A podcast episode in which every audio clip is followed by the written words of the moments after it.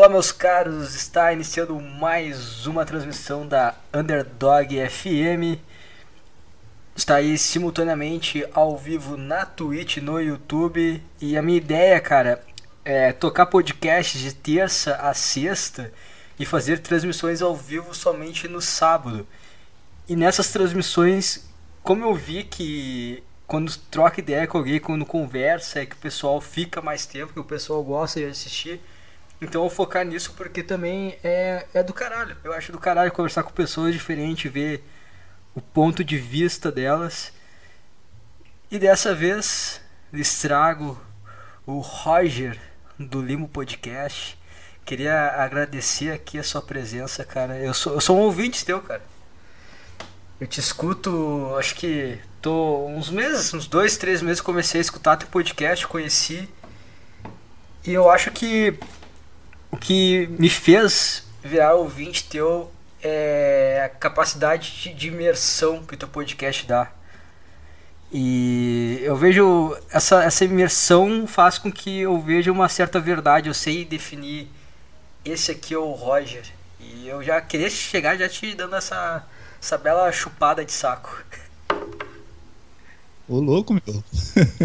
que loucura. Valeu, mano. Obrigado aí pelas considerações. É um prazer estar aqui falando para essas três pessoas que estão tá aqui ouvindo o Underdog FM. Me sinto grato de estar aqui. Então, para conversar, para bater papo. E toma aí nessa loucura de podcast, né? Porque o que, que te deu, cara? O que, que deu na tua cabeça para fazer podcast? que me deu, cara, eu sempre, eu sempre curti rádio. Eu sempre, tipo, achei do caralho. Quando eu era criança, eu era aquela criança que não, não ia brincar com as outras crianças, eu gostava de ver os adultos conversarem, entendeu? Eu ficava só escutando os outros. E sei lá, cara, eu, eu curti a rádio. Aqui no Sul tem um programa bastante conhecido chamado Pretinho Básico, que é um programa de humor que ele funciona bem nos moldes de um podcast. Os caras tinham mais liberdade para falar merda e se divertir. Eu curtia pra caralho, eu sempre curti debate esportivo. Aqui no Sul também tem um programa puta tradicional que é o Sala de Redação, que é um puta de uns velhos fumante que brigavam, Sim. se xingavam. É, e eu acho isso muito do caralho na rádio, desde pequeno. Eu conhecia o formato podcast, né, através do Arthur Petri, e eu sempre tive vontade de gravar, sempre tive, mas nunca gravei, porque eu nunca me considerei fudido o suficiente para falar da minha vida e expor isso sem pensar, ah, foda-se as consequências, cara.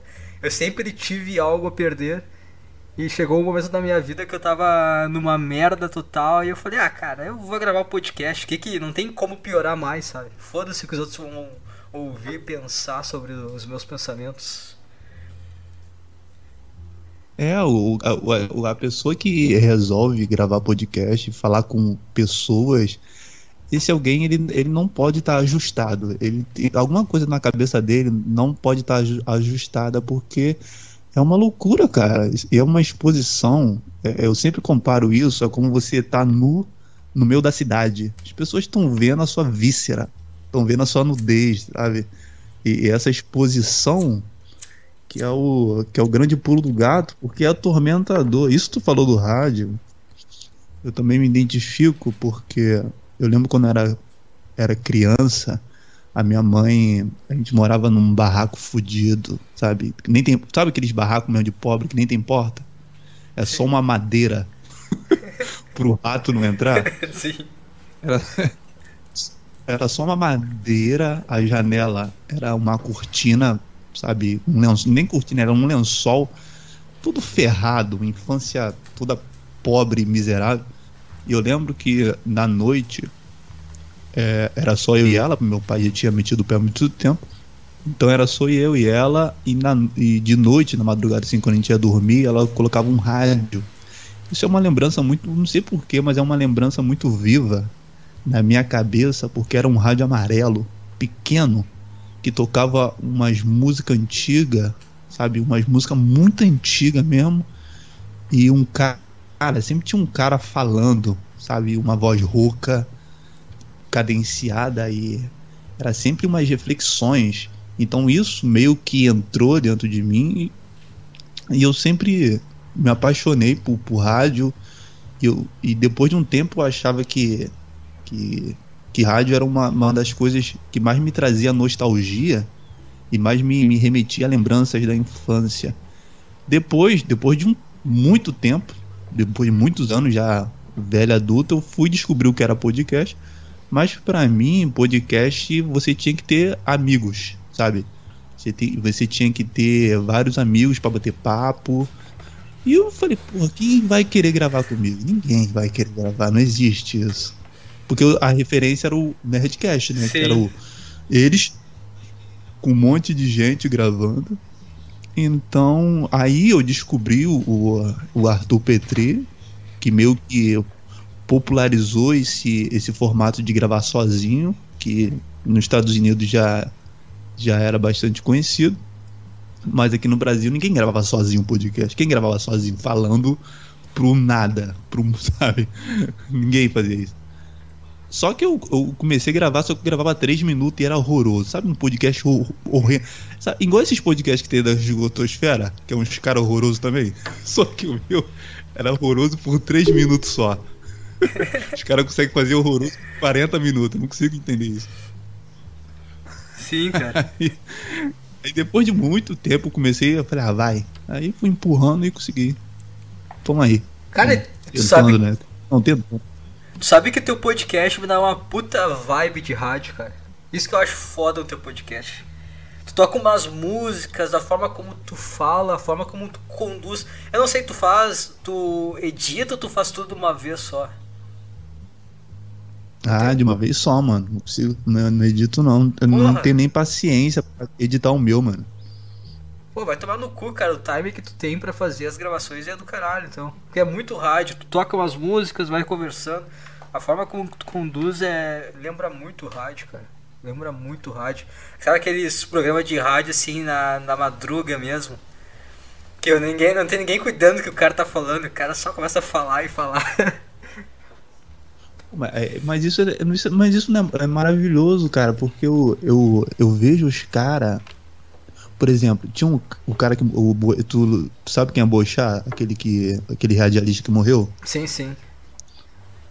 Cara, ele pegava um, um, ele, não, ele não tinha pauta, ele não tinha nada, ele, ele só pegava um tema e ele falava sobre aquilo e sobre outros assuntos, é claro, de forma não roteirizada, tudo vindo da cabeça dele por 40 minutos direto. E eu ficava impressionado. Falei, como que esse cara ele consegue ter toda. Primeiro, o cara para falar durante 40 minutos ele tem que ter muita palavra armazenada na cabeça dele. Ele tem que ter lido muito, ele tem que ter um fluxo de pensamento absurdo. Então, quando o Boixá sempre eu escutava rádio de manhã, eu via ele, eu falei, cara, que cara, cara absurdo, cara, que cara absurdo. Então, o, o, meu podcast eu não edito, mas eu trabalho editando podcast. Tem alguns podcasts aí do, do mainstream, eu, eu edito alguns. Sério? Mas o meu, cara, não tem como. É uma, é uma paciência que eu, pô, não tenho, mano. Mas eu acho que esse formato mais livre, não editado, assim como o teu, assim como os outros podcasts da Esgotosfera, é maravilhoso, porque é um formato livre que as pessoas, eu acho que se sentem mais conectadas com, com às vezes nem com o assunto em si, mas com quem está falando sobre o assunto. Isso que eu vejo muito. Às vezes a pessoa nem é muito interessada sobre o assunto que você está falando, mas ela é mais interessada da forma que você conduz o assunto, na personalidade do, do apresentador, de, de quem está falando, entendeu? Exatamente isso, cara. Exatamente isso. Eu falei isso acho que na primeira transmissão da Underdog FM. Eu não acho que existe podcast bom ou ruim. É o cara, é tu se conectar com o que o cara tem para falar e tu vai tu vai vendo a vida do cara se moldando, os pensamentos dele. Isso que é o do cara do podcast. Não tem podcast bom ou ruim. Acho que talvez o que o que vai fazer a pessoa se conectar mais fácil é ter essa imersão, sentir um pouco de verdade, sentir um pouco de quem o cara é quando ele tá falando. Porque é, é óbvio que tudo que surge, né, acaba a gente copia alguém, a gente copia o formato que o Petri trouxe para cá pro Brasil. E às vezes vai, a gente vai acabar tendo alguma coisa dele. Mas tem tem às vezes tem muitos podcasts que tu vê e tu fica pensando, cara, será que, tu, será que é tu que tá pensando isso mesmo? Porque não, não parece sincero. Eu acho que o, o lance que pega no podcast, que vai fazer a pessoa uh, escutar e acompanhar, é justamente ele sentir a verdade, a sinceridade no locutor e pensar, porra, esse cara, e sentir a companhia do cara. Tenho, eu tô completando um pouco mais de um ano de podcast e teve um maluco que, que me escuta desde o início, desde o primeiro, ele que falou pra mim, cara, continua fazendo que eu tô vendo algo aí, vai ser bom. Ele falou, cara, eu te acompanho desde o início e sei lá, cara, faz parte da minha rotina escutar o teu podcast. Eu acho isso muito Poxa. do caralho. Eu acho isso muito do caralho. Pô, é, pô, eu, igual quando os caras vêm vem pedir conselho sobre. É, eu, eu recebi muito, cara. Os caras falam, ah, pô, queria fazer um podcast, queria começar. Aí ele, ah, sobre o que, que eu, o que eu falo. Eu falei, cara, não se preocupe com o tema porque as pessoas não se conectam com o tema. Ela pode achar um tema interessante, ela pode achar o tema legal, mas ela não vai se conectar com o tema, ela vai se conectar com você. Então, cara, seja se, se preocupe na maneira com que você fala, na maneira com que você é verdadeiro com você mesmo, na maneira que você está sendo sincero com as pessoas que estão ouvindo, porque isso vai gerar nas pessoas uma verdade, uma conexão que a pessoa vai olhar e vai dizer, pô, ele é como eu, ele pensa como eu, ou se não pensa como eu, mas eu, eu a maneira como ele é eu acho interessante. Então, eu acho que é, é, acho que a pessoa tem que ter muito mais preocupação, não com o tema que ela vai falar no podcast, mas com a maneira com que ela conduz essa parada, entendeu? E, isso eu fui eh, descobrir depois de um tempo, mano, depois de tentativa e erro, batendo cabeça na parede. É claro, no meu podcast não é grande, nem, nem perto disso, mas eu vejo que tá, tá aí, entendeu? Mal ou bem, tá aí toda semana, a gente tá, como o teu, estamos fazendo todo dia. E, cara, é, é só evolução, cara. É só evolução, tanto na maneira que você faz, tanto na tua vida pessoal, cara. Tu vê muita coisa mudar porque tu, tu fazendo uma coisa que, que mexe com comunicação, isso tu leva para toda a tua vida, mano. Não só quando tu liga o microfone, mas quando tu vai conversar com alguém numa roda de grupo, ou quando tu vai fazer uma entrevista de emprego, ou quando tu vai se comunicar com, sei lá, com tua namorada, com tua esposa, com teus amigos.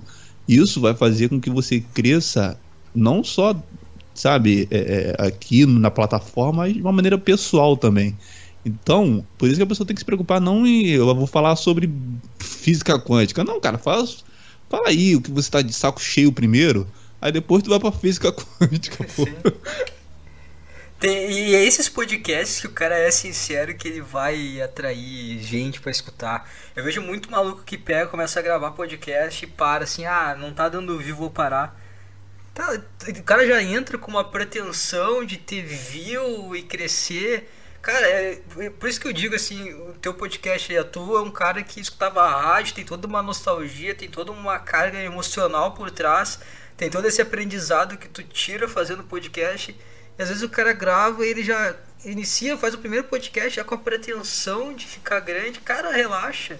Eu acho, eu acho hoje muito louco eu pegar, eu abrir ali os dados do podcast e ver aí maluco da puta que o pariu que me escuta, maluco do outro lado do Brasil que me escuta. Eu acho muito louco pegar e ver a quantidade de views. Tipo, ah, não é, ah, não é um podcast grande, não tem muito, muitos views. Mas, cara, é, querendo ou não, tipo assim, tipo, enche uma sala de aula. Imagina só uma sala, imagina tu toda semana tu abrir uma sala de aula, juntar um monte de negro e ficar te escutando por uma hora. Como é que maluco não acha isso é. bizarro? Cara, tu, teus podcasts tu fala que não é grande, mas tem noção que tipo, teus podcasts tá pegando aí o que? Em média 100 views. É 100 boneco. Isso no YouTube, né? Tem as outras, as outras plataformas e tudo mais. Tem noção que tem esse, todos esses bonecos parados discutindo por todo esse tempo. É, é loucura, mano. É loucura, né? Porque a gente tem uma noção deturpada do que é grande, do que é pequeno. A gente tem, eu acho que a gente tem realmente essa noção deturpada do. Porque, pô, pega aí 100 nego em um cômodo. Sim, cara. É, boneco, é boneco pra caralho, cara. Todo mundo apertadinho numa sala, tá ligado? Na, na, na, minha turma da faculdade era 65 negros e era, pô, todo mundo dando suvacada nos outros. Sim. Imagine. Mas é, cara, é, é porque eu acho que qualquer número que pra podcast é um absurdo, porque podcast é áudio, cara. É um mano falando, porra, 40, 50, uma hora direto. Pô, e alguém tá escutando essa merda? Olha aí, não é videozinho de 3 minutos com corte, vinheta, um macaco entrando, uma luz saindo. Não é nada. É um áudio. É só um áudio, um cara louco falando. Mas é, mas é bom, cara. Uma gravação É bom, ruim, acho que o cara. É. um áudio horrível, o cara não sabe falar, o início do cara ele fala a palavra e não termina ela. E tem um cara que fica lá escutando o tempo inteiro, do início ao fim. E o cara acha isso pouco, eu, porra. Tu acha pouco, meu. Cara, sabe, Puta cara, sabe a arrogante. sorte que tem. Meu. Tem alguém escutando e reclamando ainda. Nem tua mãe te escuta por tanto tempo, cara. Dá uma segurada, meu. Relaxa. Tu fala por dois minutos, a mãe manda tu calar a boca. É, meu. O cara mora lá no Ceará, tá te ouvindo, pô. Fica na moral aí. Sim, cara, é muito foda isso. Mas eu te cortei aí que eu tava. Aí o. Pô, nem lembro o que eu ia falar, mano. Não, mas o. Esse- não, mas o, eu acho que a pessoa tem que. Tem que. Tipo assim, ela tem que. Levar em, levar em conta, não, mas ela tem que ter isso como se ela fosse jogar a bola na quarta-feira. Vai lá, grava, se diverte, sabe? Seja você mesmo e volta pra casa, sabe? Você só, só vai lá, se diverte. Tu não vai, tu não vai jogar bola com os amigos e vai querer depois jogar no Real Madrid. Não, cara, só joga bola, se diverte com teus amigos e é isso, cara. Tenha um podcast como uma diversão. Se por acaso, caralho, tá dando certo, as pessoas estão assistindo, estão comentando, porra, estão compartilhando. Aí, porra, cai dentro, vai, veja o que acontece e sucesso, mano. Mas não, não coloque essa pressão sobre você, não, porque é uma pressão que só vai te fazer mal, vai te fazer se sentir ansioso e achar que tem que cada episódio bater 50 mil visualizações. Não, cara. Só dimensione isso pelo público que você tem. Ah, eu tenho 20 inscritos. Ah, tem 15 me escutando. Porra, show de bola. Mês que vem vai ser 30, daqui a dois meses 60 e vai caminhando sem colocar pressão sobre os seus ombros. Vejo muito cara que começa a fazer o podcast e para porque ele criou uma expectativa, porra, lá cima, que ele ia ser o novo, porra, novo Flow Podcast. Sim. Aí acabou, né? Aí o cara tá ferrado mesmo.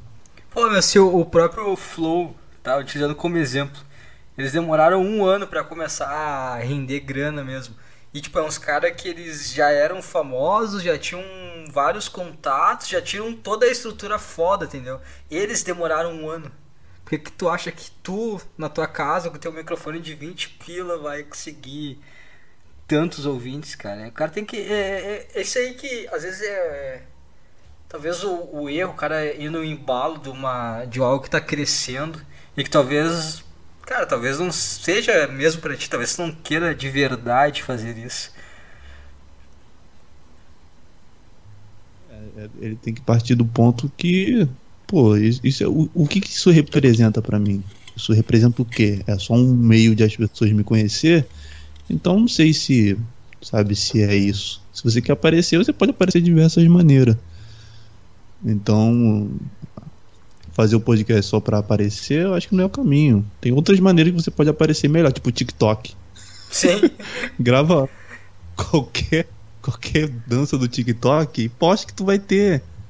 Literalmente, cara, qualquer coisa que você fazer lá, tu vai ter muita visualização. Então, tem outras maneiras pra tu porra, querer um público que te assista só por assistir. Mas se tu quiser algo maneiro, cara, ou fala pras pessoas, faz. Faz, vê o que acontece, sinta a vibe. Se for pra tu, continua, mano. Vai, vai, siga em frente. Usa como um diário, cara. Eu, eu vejo muito o meu podcast como uma forma de diário. E, minha, e eu, eu quero muito, tipo, daqui uns 60 anos escutar e ver como é que foi a construção, assim. Como eu, eu- porque eu comecei com o meu podcast, estando numa fase merda da minha vida, questionando sobre o quanto verdadeiro eu estava sendo com, comigo mesmo. E eu quero escutar isso daqui a 50 anos e talvez sei lá, tendo evoluído algo, tendo melhorado nesse aspecto de me encontrar. Ou talvez fudidaço, né? E ver que, é, cara, realmente naquele período lá não, não mudou muita coisa.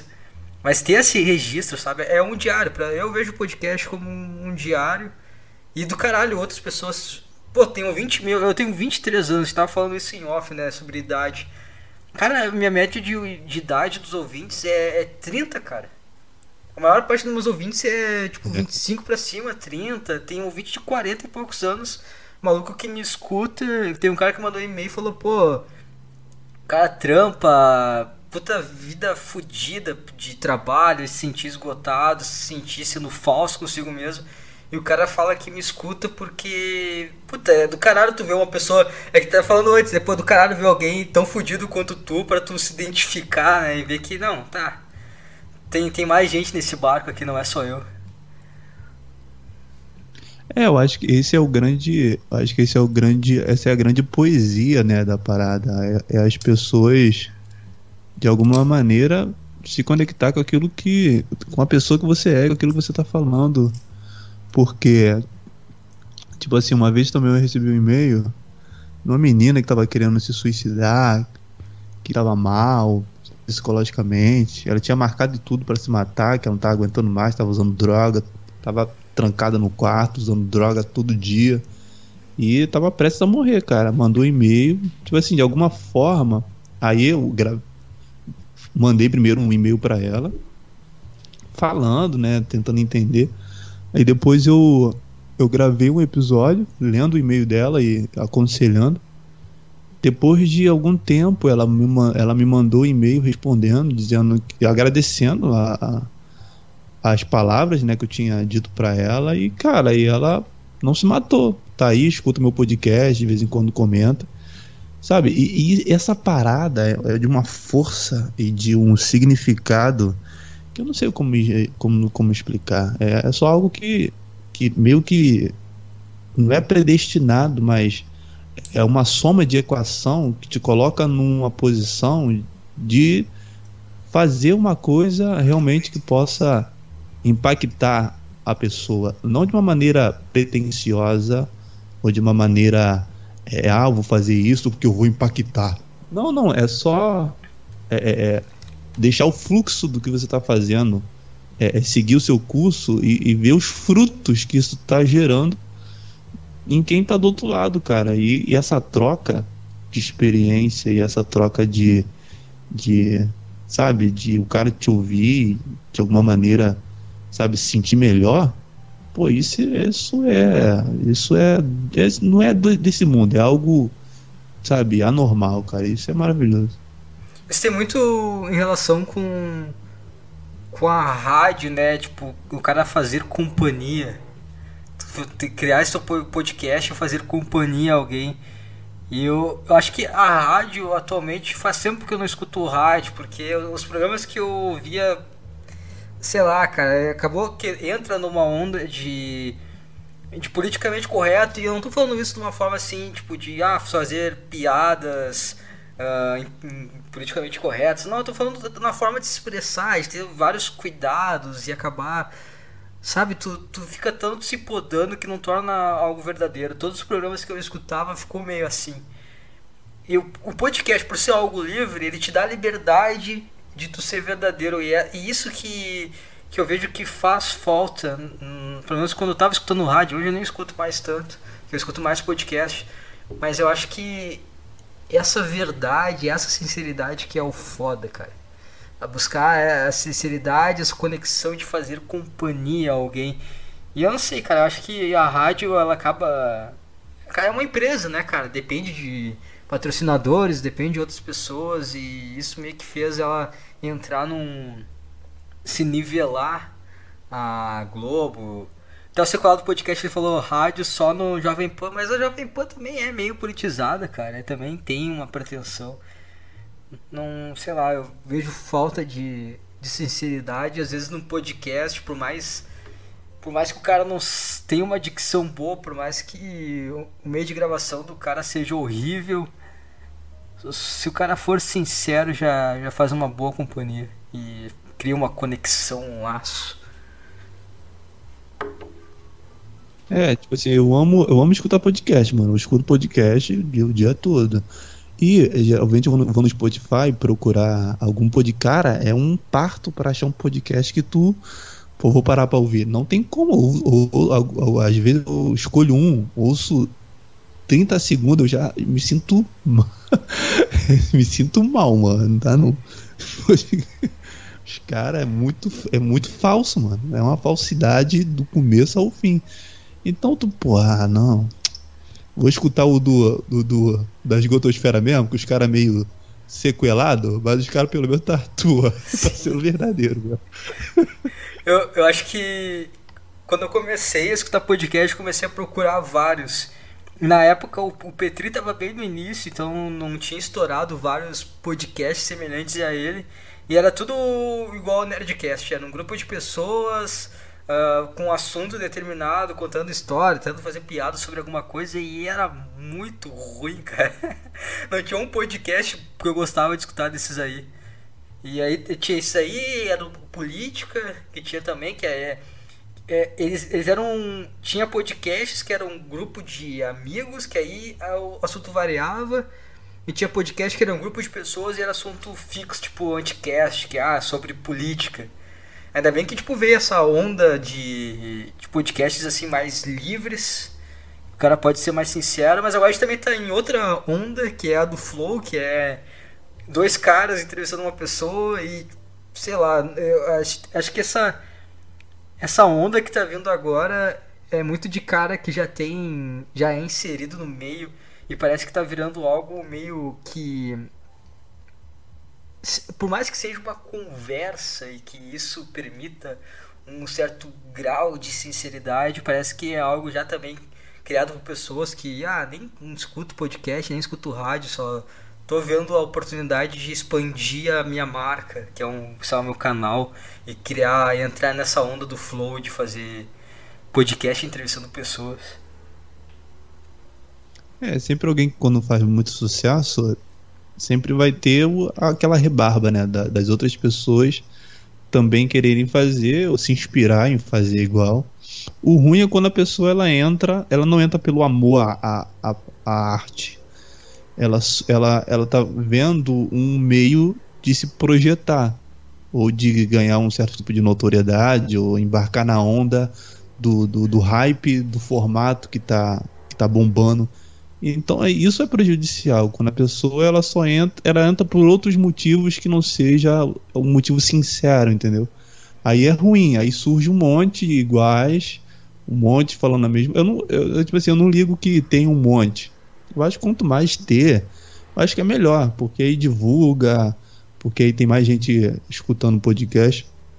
Mas quando vem a onda dos carniceiros, ele tá só pela carniça, aí é ruim, porque fica falso. Aí o, o, o padrão, as pessoas escutam, vê que o, existe um padrão de qualidade e vai achar que podcast é só aquilo lá, entendeu? Quando o podcast é um mundo aí, um mundo, um poço de mundos, sabe, inesgotável.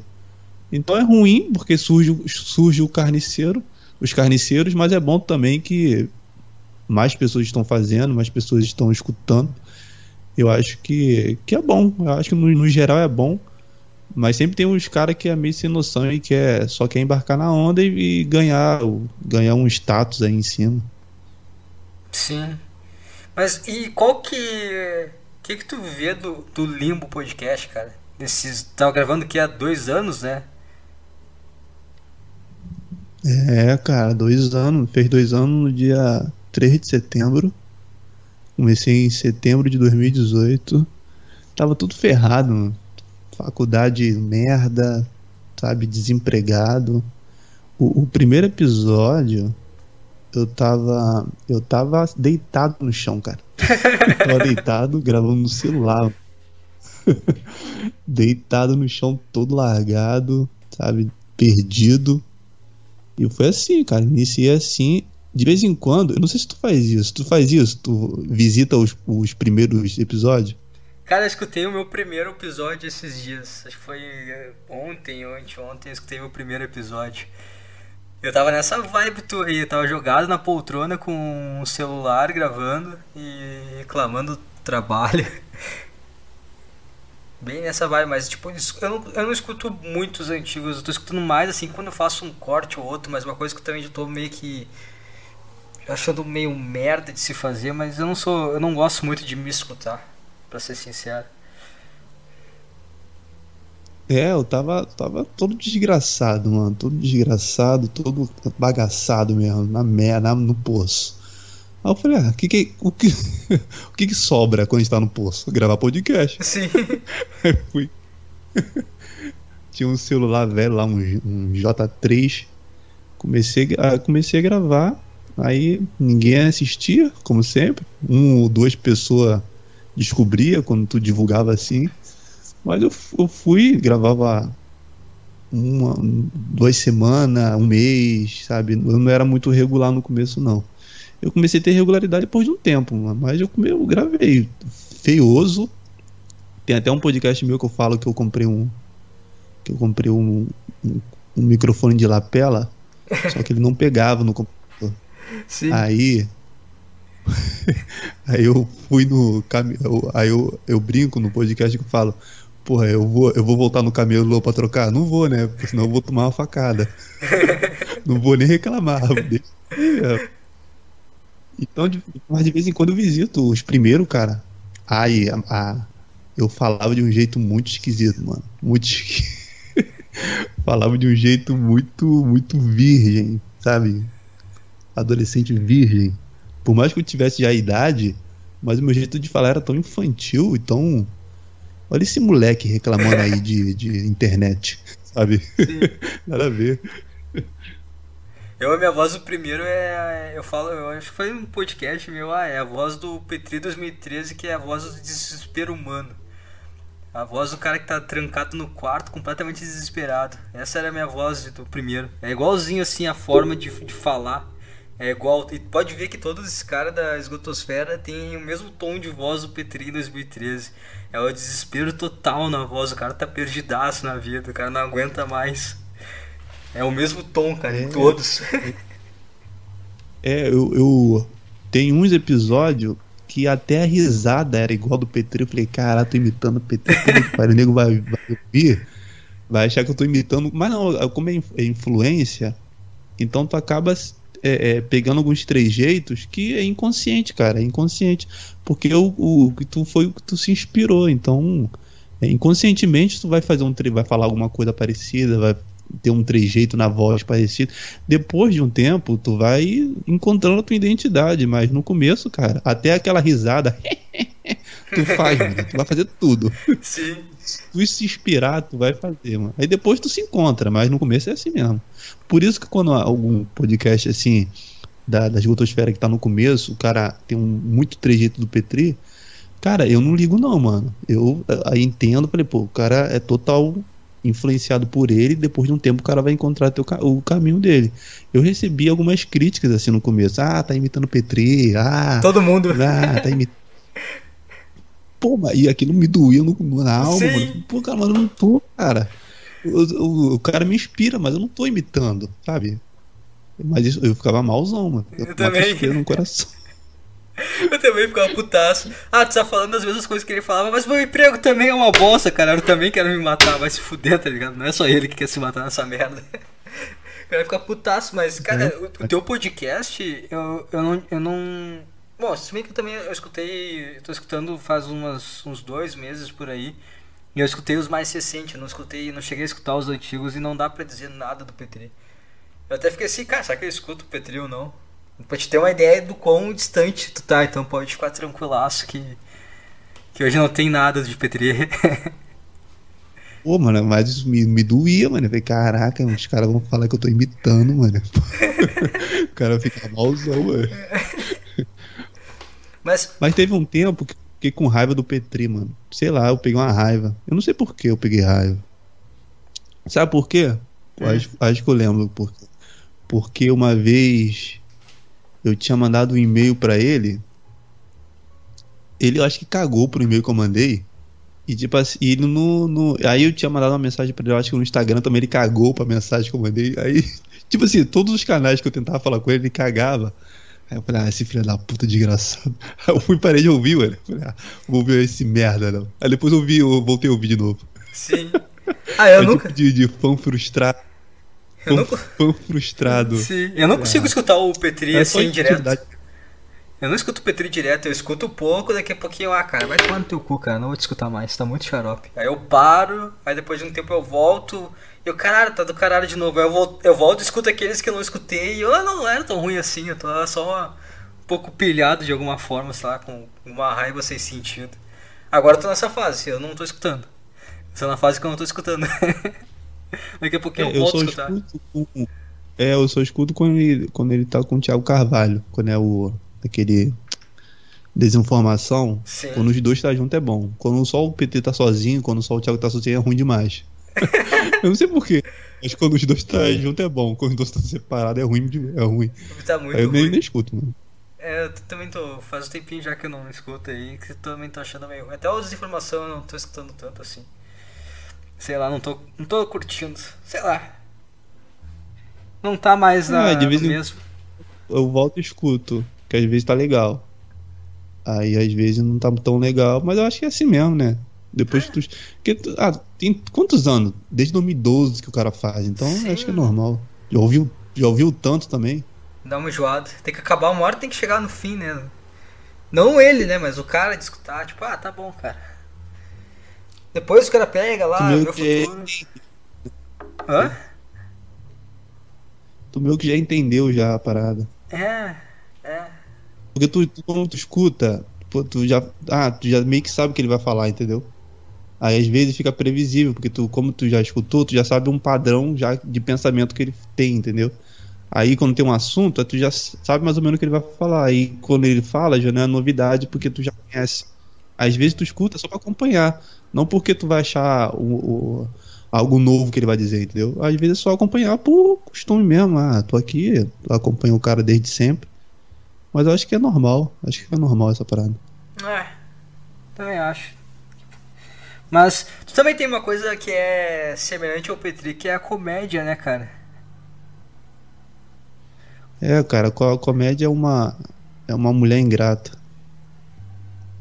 É uma é, sabe aquelas aquelas aquelas mulheres europeias que nunca foi na academia, mas ela é, ela é linda, tem olhos cinzas, sabe, a pele clara, vestido, perfume na natureza. A comédia é essa mina aí, só que você nunca vai pegar ela. Ela nem olha pra tu. A comédia é, é uma. É, é difícil. É difícil, é ingrata. Ela não te olha, ela não te dá retorno. Ela só tá lá e você só tenta de alguma maneira chamar a atenção dela pra você. Então eu tento, tento de uma maneira fracassada fazer. E eu não sei, cara, não sei. Eu já me entristeci muito com comédia. Mas é algo que eu amo, entendeu? Então eu vou tentar até morrer. Eu, eu acho que eu vou até o fim da minha vida tentar fazer. Porque aqui a quarentena meio que fudeu tudo, entendeu? Sim. Mas esse ano, esse ano eu ia me dedicar 100% a fazer, mas veio isso tudo, acabou desanimando. Mas toma aí, eu tentar fazer de novo, vai que. Vai Mas que. Mas a- eu tô aí tentando, né? Sim, ah, mas a comédia, ela é. Ela é o lance que te deixa de pau duro, cara. É, é- ela é, é o lance? Ou ela é uma. No. Não, ela é o topo da pirâmide. Ela é o topo? Ela é, o, é, ela é o topo da pirâmide, ela é o, o cume do monte, ela é a- o lugar onde eu quero ficar, fincar a bandeira. Mas é uma parada que isso machuca, mano, porque eu não, eu não realmente eu não, eu não consigo, mano, não consigo. Aqui porque eu moro no Rio de Janeiro, aqui negócio de stand-up não existe. Não existe. Existe um lugar lá na puta que eu pariu. Tu tem que mover o mundo para uma vez em cada três meses fazer, entendeu? Então, tipo assim, para mim fazer eu teria que me mudar ou para um, um tipo São Paulo, outro lugar que tenha regularmente Pra mim, porque comédia é prática. Tu tem que. É, é, tipo andar de carro. Tu vai pegar o carro, vai morrer, vai engasgar. E depois de um tempo tu vai a, aprender. Comédia é isso, mano. É um, você vai ter que aprender. Aprende praticando. Se não tem prática, não tem aprendizado. Então, como que eu vou aprender a, a fazer? Eu tenho, eu posso tentar de uma outra maneira, escrevendo, fazendo podcast, é, mas no palco, em cima do palco, fazendo stand-up, é prática. Se não tem prática, não tem nada, entendeu? Eu, eu tenho um interesse em quando vejo assim alguém que tem essa algo que chama atenção, assim, que te deixa pau duro pra caralho mesmo. Eu tenho interesse de saber por que, cara. Por que, que, por que a comédia? É, cara, é, é alguma coisa traumática da infância. Ou alguma coisa, cara. Porque é o seguinte, desde, desde pequeno eu era conhecido como alguém engraçado, sempre. Não engraçadão, não o, ah, o engraçadão que faz coisa para querer aparecer. Simplesmente engraçado, não é tô querendo me gabar ou me colocar numa posição que eu não tô. É porque a, a, eu sempre tive um jeito meio, meio descondensado e meio avoado, minha cabeça era sempre muito avoada, e sempre as pessoas, sabe, elas ficavam rindo de tudo que eu falava, de tudo que eu fazia, e isso era sempre foi forte na minha cabeça. Só que para mim era só um traço de personalidade e que eu era algo meu que eu pudesse seguir minha vida com essa personalidade e acabou. Mas eu sempre quando alguém ria de algo que eu falava fazia, aquilo me dava uma carga de adrenalina e de endorfina, sabe? Aquele prazer. Alguém tá chorando aqui na minha frente de rir, sabe? Isso era de uma gratidão e de uma força dentro de mim muito grande. Depois que eu descobri o que era comédia, e depois que eu tive a sensação de ter. Como é que descobriu? Palco, é, eu, eu, eu, vendo, eu, cara, eu vi um filme do, do Chris Rock que ele morre e ele volta na pele de um homem branco. Aí, já viu esse filme? Não. É muito, é muito antigo esse filme. Aí acho que ele, ele faz stand-up. Aí ele é vaiado. Aí depois, no final do filme, ele fica bom. Ele começa a, a contar uma piada lá de Superman. Se Superman fosse negro, o Superman não ia trabalhar no, no jornal, ele ia trabalhar Tipo assim, o Superman, quando tem algum problema, ele sai do, do, lá do, da redação do jornal, coloca, tira o óculos, tira a capa e vai resolver o problema. Se o Superman fosse negro, ele não ia trabalhar no jornal, ele ia trabalhar como faxineiro, ele ia largar a vassoura e ia tirar a, roupa e ia salvar o mundo. Era uma piada dessa do Chris Rock e era só ele no palco e aquilo me. Caralho, que... como que esse cara conseguiu fazer? Foi meu, o meu primeiro contato. Depois eu depois de algum tempo fui pesquisando sobre o que era e me encantei, cara, me encantei. Desde então é, é o que me move, né? O que me move, não sei, cara.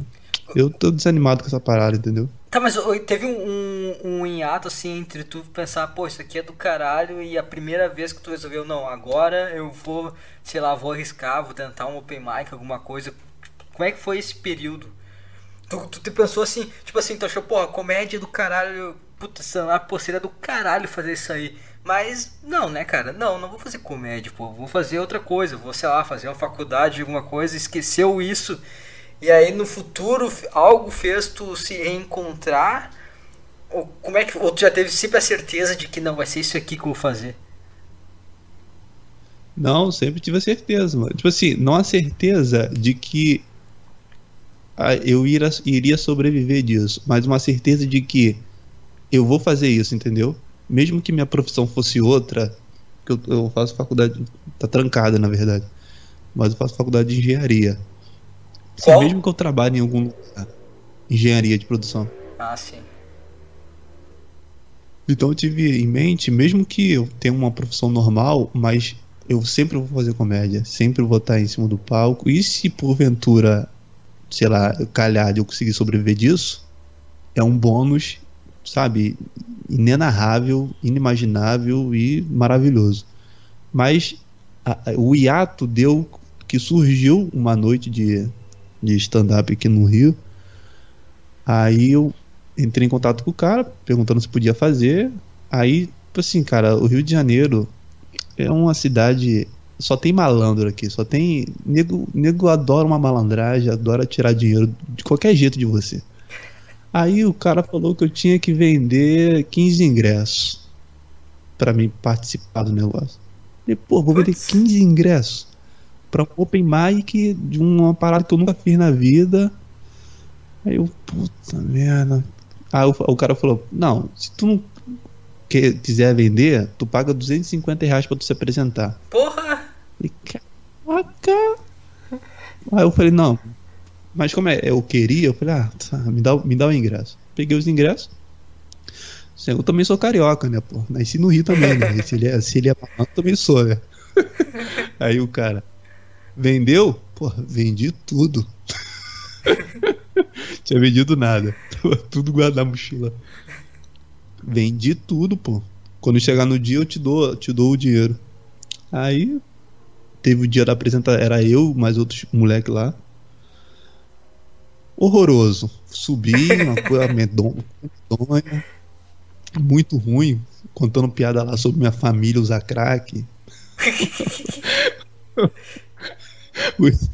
Cara, eu lembro, eu lembro de, uma, de uma piada. Teve uma piada, cara, que eu fiz. Ah, que eu falo que minha avó teve 11 filhos. Que minha avó teve 11 filhos.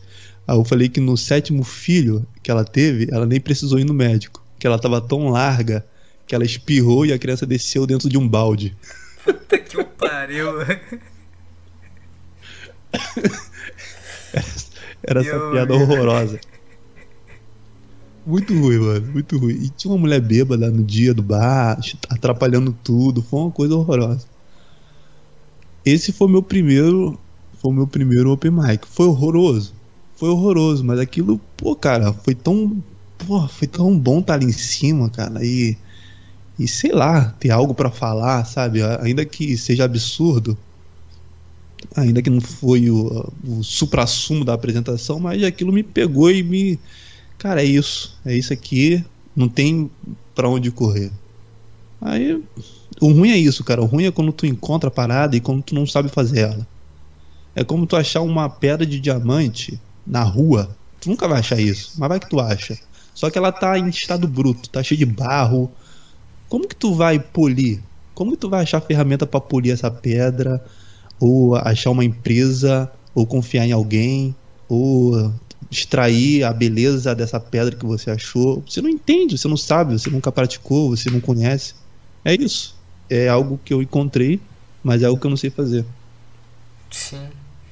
E depois dessa primeira apresentação, tu fez, tipo, tentou fazer mais na sequência ou por, pela dificuldade que tinha de encontrar lugar para apresentar aí, tipo, os hiatos foram grandes entre uma e outra? Sim, depois eu. Não, depois de um mês eu fiz de novo, em outro lugar, no, lá no, na Lapa, lá no Rio de Janeiro. Aí depois eu fiz em outro lugar também, em Copacabana, fiz. Fiz em Copacabana umas duas vezes em Copacabana. Depois eu fiz no centro do Rio também. Eu fiz, cara, fiz alguns lugares. Eu e teve um que... não fiz muita. Teve um que tu fez assim, começou, cara, ficou... esse aqui ficou foda. Esse aqui eu cara, eu, sei lá, destruir. Ah, o, o, último que eu fiz, pô. O último que eu fiz foi, foi em Copacabana. Eu, eu fui sem expectativa nenhuma, porque as, as anteriores foram todas meia bomba, entendeu? Algumas, algumas, algumas piadas entraram. Eu até contei isso num episódio meu, não sei qual foi o episódio. Que foi, foi tipo assim, cara, o bar, o bar lá que era a noite tava abaixo, mano. Tava abaixo? E eu depois os caras, pô, cara, o que que tu fez, mano? Pô, tu arrebentou, que não sei o que. E eu, sei lá, mano, só fui lá e fiz as paradas. Eu tinha algumas coisas anotadas. E eu lembro, eu lembro que tem uma, tem uma piada que eu fiz que eu, que eu falo que eu levei o meu gato no veterinário porque o meu gato tinha pego estava doente. Aí eu falo que quando eu cheguei no veterinário, depois que ele fez o exame, descobriu que ele tava com AIDS felina, que ele tinha AIDS. Aí eu falo, porra, meu gato tá com AIDS, que não sei o que. Aí eu lembro que eu fiz umas paradas lá de, de, ah, de, de, não saber que gato pegava AIDS, da mulher, da veterinária me olhando, como se eu tivesse passado de gato, como se fosse eu que tivesse passado lá de gato. Era uma parada dessa macabra. Sim. Sempre a minha piada envolve alguma coisa macabra. Zoofilia, ou, ou vó larga. Sim. Um absurdo. Mas eu lembro que essa entrou de uma forma que as pessoas e eu me senti seguro, entendeu? E essa foi a última vez, a última que foi boa e a última também que não, depois disso não fiz mais. Então tenho a última lembrança que eu tenho é boa. Mas eu não sei se vai ser bom daqui para frente, né? Pois é, né? Eu vi, eu escutei no podcast que tu tinha largado tudo pra se dedicar, né? Foi o último, até tu chegou a comentar, né? Que tu fez isso aí, aí veio o coronavírus e meio que te fudeu, né, cara? Isso, pô, eu, gravei isso, porque eu, eu, do eu saí do trabalho no final do ano passado pra viver disso. Eu, porque, tipo assim, cara, como eu te falei, 29 anos. Tu tem que, mano, tu tem que arriscar, mano. Tipo assim, eu não tenho medo de arriscar, não, mano. Eu, eu, eu posso ter. Eu posso quebrar minha cara. Eu posso, tipo assim, me frustrar, mas eu não vou, eu não vou pecar por omissão ou por falta de tentativa. Quando eu saí, eu resolvi sair, eu falei, vou, vou, vou apostar tudo que eu tenho. Vou apostar meu dinheiro, vou apostar tudo. Apostei errado. Vi a porra de uma doença mundial. que merda. Que as pessoas não podem ser. É, apostei errado. Então, larguei tudo, entendeu? Larguei tudo e agora tô me fudendo, porque o dinheiro tá acabando e o negócio não voltou ainda e eu vou ter que voltar a trabalhar. Foda. Mas tu ainda. Bom, tu tá... agora tu tá numa puta vibe ruim, né? Meio desmotivado, mas. Tu ainda segue nessa. Vai na comédia, não, vai escapar. Sigo nessa. Eu, eu vou atirar nisso ainda. Vou atirar até dar certo, mano. Eu posso voltar a trabalhar e, e atirar de novo. Ano, ano que vem tá aí, vamos ver o que vai dar. Mas eu não vou. Cara, isso, isso me pegou, já era. Não tem pra onde correr, entendeu? É algo que me abraçou e vou ter que ir até o final, mano. Vou até o final. Eu, assim, tem grande chance. Cara, tem grande chance de dar certo, mano. Eu acho que quando tu tá focado, tu quer a parada, tu dá certo, mano. Não tem erro. O negócio é dedicação, dedicação e prática.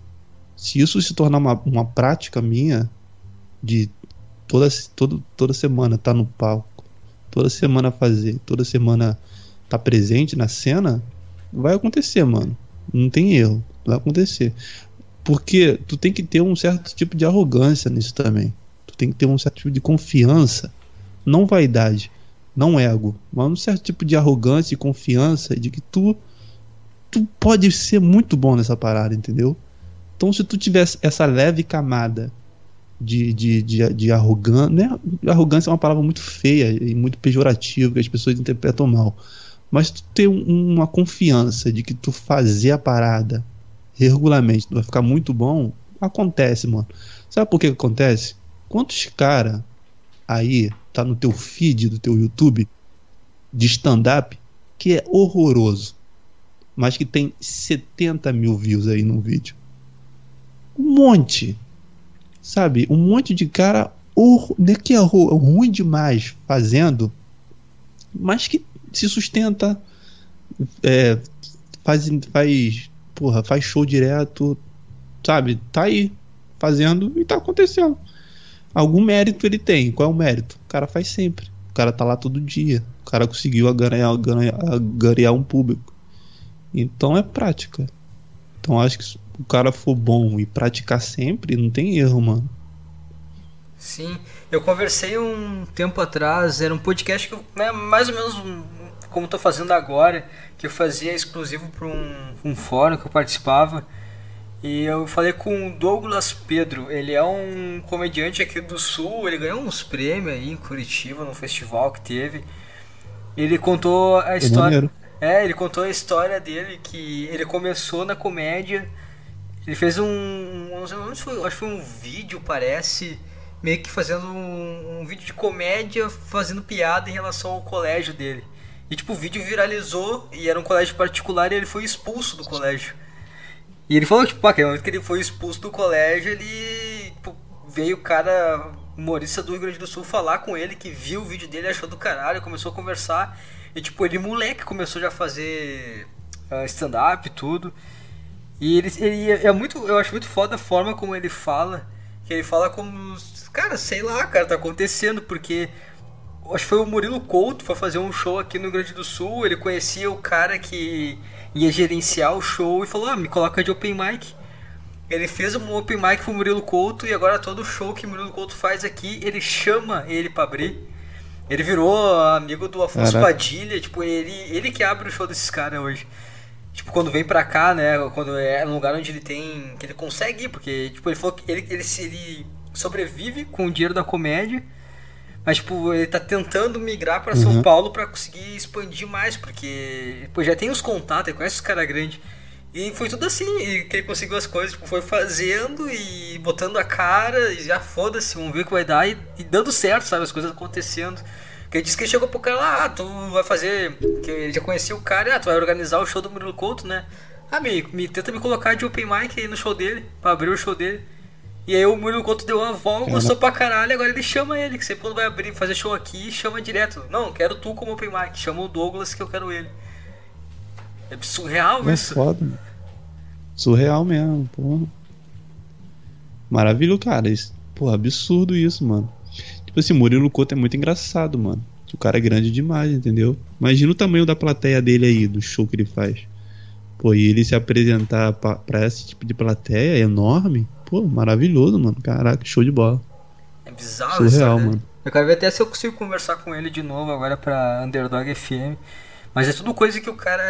Não adianta, tem que fazer, tem que botar a cara. E se der tudo errado, se é, se é um negócio que te. Sabe, que emana de ti, que negócio tá dentro de ti, tu tem a necessidade de vomitar ele. Não tem porquê tu não arriscar tudo, porque se não for isso. Tu já fracassou, entendeu? É isso que tu quer, então vai, vai até o final. Tu não tem nada a perder, cara. Se esse é o teu lance mesmo. É, a parada é que tu, tu dorme pensando nisso, tu acorda pensando nisso, tu passa o dia pensando nisso, tu almoça pensando nisso, é algo. Cara, é algo. É, é atormentador, mas é o que te move, entendeu? É o que te dá paixão, é o que te dá prazer. É foda. Mas, cara, é, é, é um caminho, é um caminho doloroso, mas os benefícios é enorme, cara. Não o benefício de ser conhecido, benefício de dinheiro. Não, o benefício do prazer em fazer algo que você acredita e algo que é bom, entendeu? Tipo um podcast. Podcast também é um fazer, mano. Vamos estar tá aqui falando contigo. Estamos aqui trocando uma ideia, estamos aqui batendo um papo legal. Pô, isso aqui, isso aqui, cara, é do caralho que a gente tá fazendo. Eu amo isso aqui, mano. Vou gravar o meu. Então, cara, é, a gente tem que encontrar esses caminhos que, que, sabe, que dá prazer no nosso coração e que a gente faz de graça, faz sem nada em troca, só pela gratidão. Sim. E, e eu fico pensando muito. Eu tô num, num momento da minha vida que eu penso muito em o que, o que é dar certo. Que, o que pra ti representa dar certo? É, é tu ser grande o suficiente para só fazer isso? Porque assim, eu, eu penso assim, ó. Eu curto pra caralho podcast, sempre quis gravar um podcast, agora eu gravo meu podcast, eu tenho um podcast com um amigo meu, pô, amigaço, um tempão aí que, tipo, fecha muitas ideias, a gente grava um, um podcast que a gente fala muita loucura, eu acho do caralho. Eu sempre quis ter uma rádio, cara, eu vi um, um filme do radialista lá, o Howard, e eu, eu vi o filme dele, cara, fiquei, tipo, muito, cara, eu preciso. Ele capudo Isso. dos Estados Unidos? Isso. Cara, eu vi o Esse filme cara dele. É surreal, né? Sim, cara, eu vi o filme dele e pensei, cara, eu quero ter uma rádio. Agora. Como é que eu posso ter uma rádio agora? Cara, não vou fazer jornalismo nem fudendo. O filme é. Putz, o Álvaro aí tá escutando no sequel do podcast, manda o nome do filme aí, que eu não vou lembrar agora. Mas, cara, eu vi esse filme, eu pensei, cara. Vi uma entrevista dele. É muito bom esse cara. É muito bom. E eu fiquei, cara, eu preciso ele de é uma é rádio. Bom. Sim, e eu falei, cara, eu preciso muito é, de uma rádio. que ele foi considerado o maior radialista, né, do, do mundo, né, uma época sim, aí. Sim.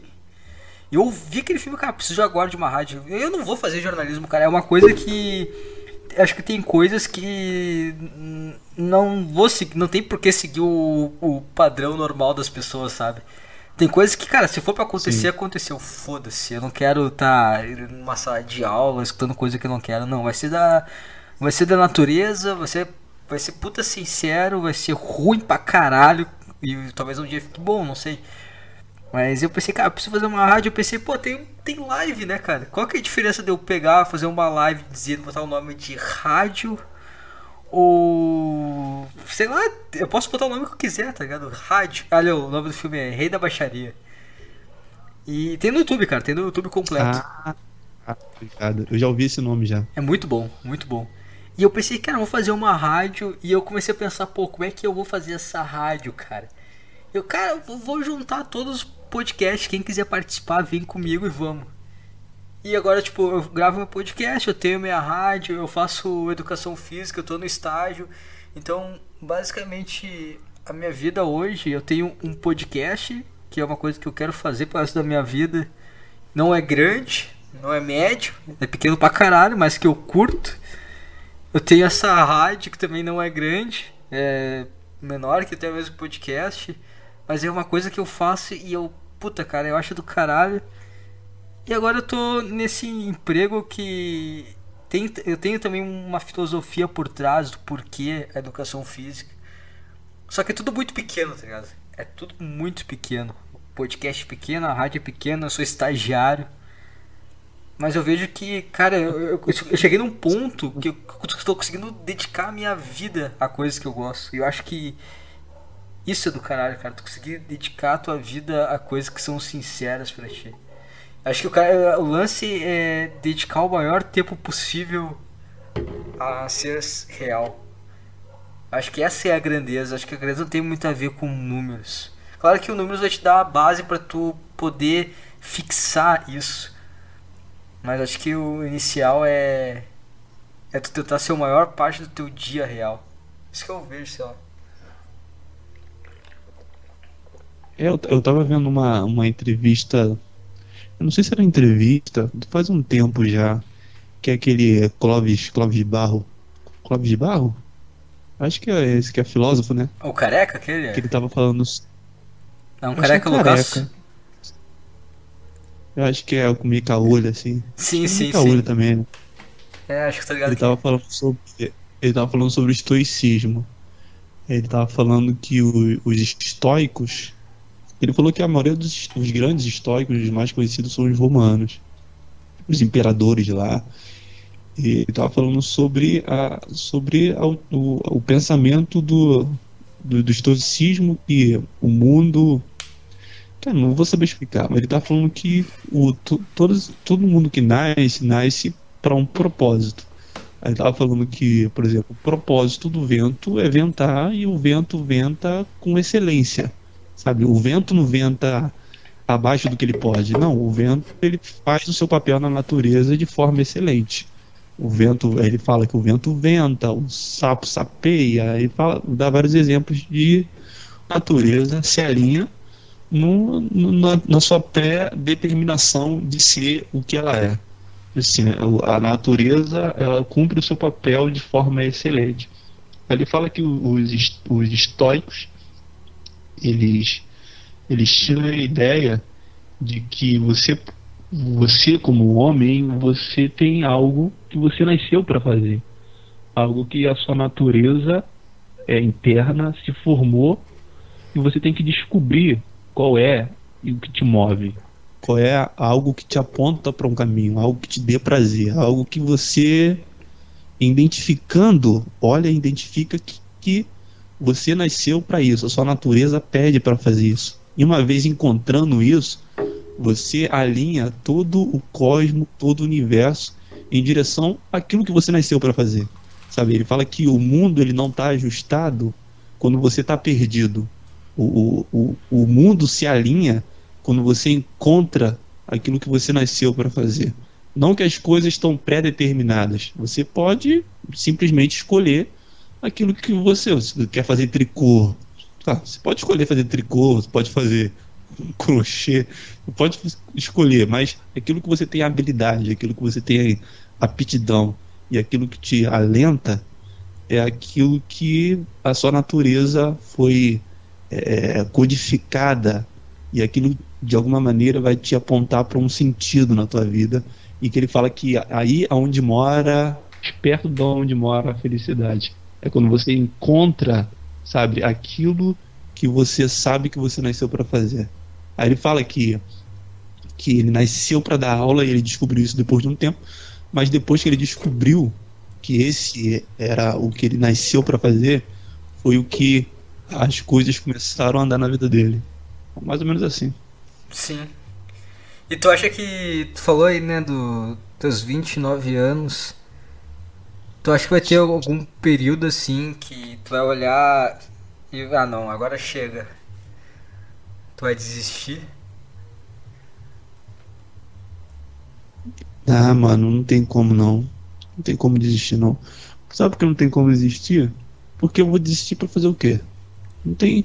Sabe? Sim. É, é, eu não tenho alternativas, entendeu? É como se eu não tenho é, opções. Quais são as minhas opções? Fazer um, um, trabalho médio num lugar que eu não quero, com pessoas que eu não conheço, em um ambiente que me gera repulsa. É isso que eu quero? Sabe? Essa é a minha outra opção? Se essa é a minha outra opção, eu vou morar na rua. uma latinha com a moeda e fico balançando esperando os outros jogar moeda, entendeu? Sim. Alternativa, cara, quem tem um, um sonho, quem tem algo é, porra, que, que, que os olhos dele brilham, que os seus olhos brilham, que, que a sua noite de sono é pensando nisso, é, é o que você não tem outro caminho, irmão. Vai nisso e, e, e veja no que vai dar. Porque a outra alternativa é ser infeliz, irmão. A outra alternativa é depressão, é doença cardíaca, é AVC, é uma vida é, de repressão. O que tu quer? Tu quer, é, mesmo sofrendo, buscando, mas que você pode ter, sabe, a possibilidade de, de, de realizar aquilo que você sempre sonhou, ou ter uma vida miserável? Ah, eu tenho um conforto, tenho uma casa, tenho uma televisão, tenho um cachorro. E a miséria da tua alma, sabe? A miséria de dentro de você. Tá miserável, irmão, sabe? É, é ter a, a, vida abastecida de coisas materiais, não ter a vida interna, a tua alma abastecida de coisas que você gosta de fazer, que você sempre sonhou em fazer, que você, sabe, te, te, te aponta para algo. Cara, se, se não foi isso, tu tá miserável e, e, viver uma vida miserável, não, sabe, ninguém quer.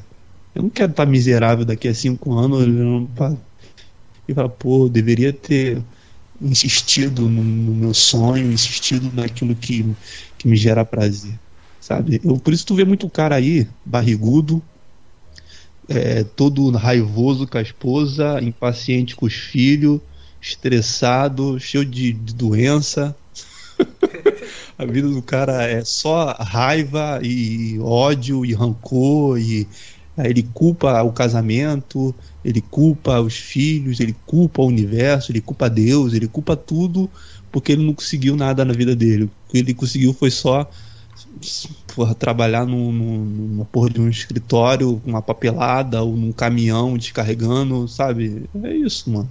Não tem alternativa para quem sonha, entendeu? É, ou é loucura ou é, é infelicidade.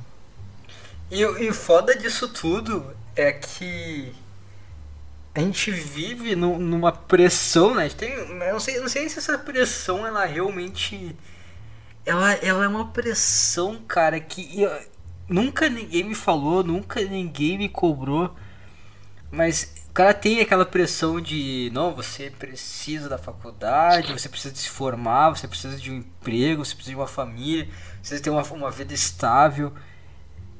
E o cara fica entre esse esse caminho, né, que é o que parece que tu tem, tem uma, uma parece ninguém te fala, mas parece que ao mesmo tempo as pessoas estão te empurrando para isso. E tu tem aquele outro lado que é o teu sonho, que é algo verdadeiro. E tu fica nessa. É muito louco assim. A, a, tua. Tu não sabe o que faz, fica meio perdido. Cara, será que eu. Será que eu ouço essa, essa coisa que fala dentro de mim? Ou será que eu tô sonhando, eu tô viajando, sou pô, completamente lunático? Que. Pô, fazer isso aí? Não, cara, vai arrumar emprego. Que nem no teu caso, ah, não, não, que comédia, cara, que comédia, cara. Volta pra faculdade, termina isso aí. Pô, engenharia, se forma na engenharia, vai ser engenheiro. que tu quer ser comediante, cara? Tu, tu, tu, não sente muito essa pressão? Porque assim, cara, tu largou tudo, tá? Tu falou que largou trampo pra focar nisso. Como é que tu, como é que tu lida com isso, cara? Como é que tu não, bom, tu deve surtar, né? Eu vejo que tem alguns momentos que tu dá um fica com medo. Tu tá, tá, agora, esses últimos dias, tá numa vibe meio cagado, meio ansioso, né? Que tá abatendo ansiedade em relação à vida. Mas como é que tá sendo, cara? Como é que é esse ponto de, cara, foda-se. Foda-se esse caminho perfeito, eu vou fazer minha loucura e eu não, eu não tô errado. Sei lá, foda-se, eu vou seguir o, o momento agora. É, mano, isso é atormentador, mano. Pô, isso tu, tu, desenhou tudo. É desse jeito, porque. Cara, como é que tu. É uma, é, é uma pressão. É uma pressão velada. Ela não é explícita. Mas uma, uma pressão de que tu tem que, cara, tu tem que arrumar um emprego, tu tem que trabalhar num emprego formal, tu tem que ter, tu tem que ter bilhete único. Tu tem que ter, sabe? Tu tem que ter um contra-cheque, irmão. Tem tem que ter um trabalho, tem que ter uma faculdade, tem que, sabe, é, é uma é uma pressão não explícita, não alguém tá jogando na tua cara para tu ter, mas é algo que tu sente que como o, o mundo ele foi moldado para tu estudar, fazer uma faculdade, arrumar um emprego, então quando você não tá nesse caminho, nesse nesse caminho pré-determinado, pré-estabelecido, nesse molde que o mundo vive, se você não tá entranhado dentro desse propósito, entre aspas, então você é malquisto e internamente você sente, cara, você sente que de alguma maneira você não está fazendo a coisa correta. Mas o que é a coisa correta? É, é você fazer uma faculdade porque eu estava na lista lá. Deixa eu ver o que eu posso fazer. Hum, deixa eu ver. Geografia, português, inglês, engenharia, medicina, ah, acho que eu vou escolher esse aqui que é mais fácil, sabe? É, esse é o, cam esse é o caminho que você nasceu para ver uma lista de faculdade e escolher, a, sabe, qual era mais fácil, qual era que mais se adaptava do jeito que você é, sabe? Esse é o, o mundo que, que sabe? E, e, essa parada de você é, é, é como você pular de paraquedas, mano sem, sem saber se o paraquedas vai abrir, sabe? É você, é você, você escolher largar tudo para viver disso. É como você pular de um avião e não saber se o paraquedas vai abrir.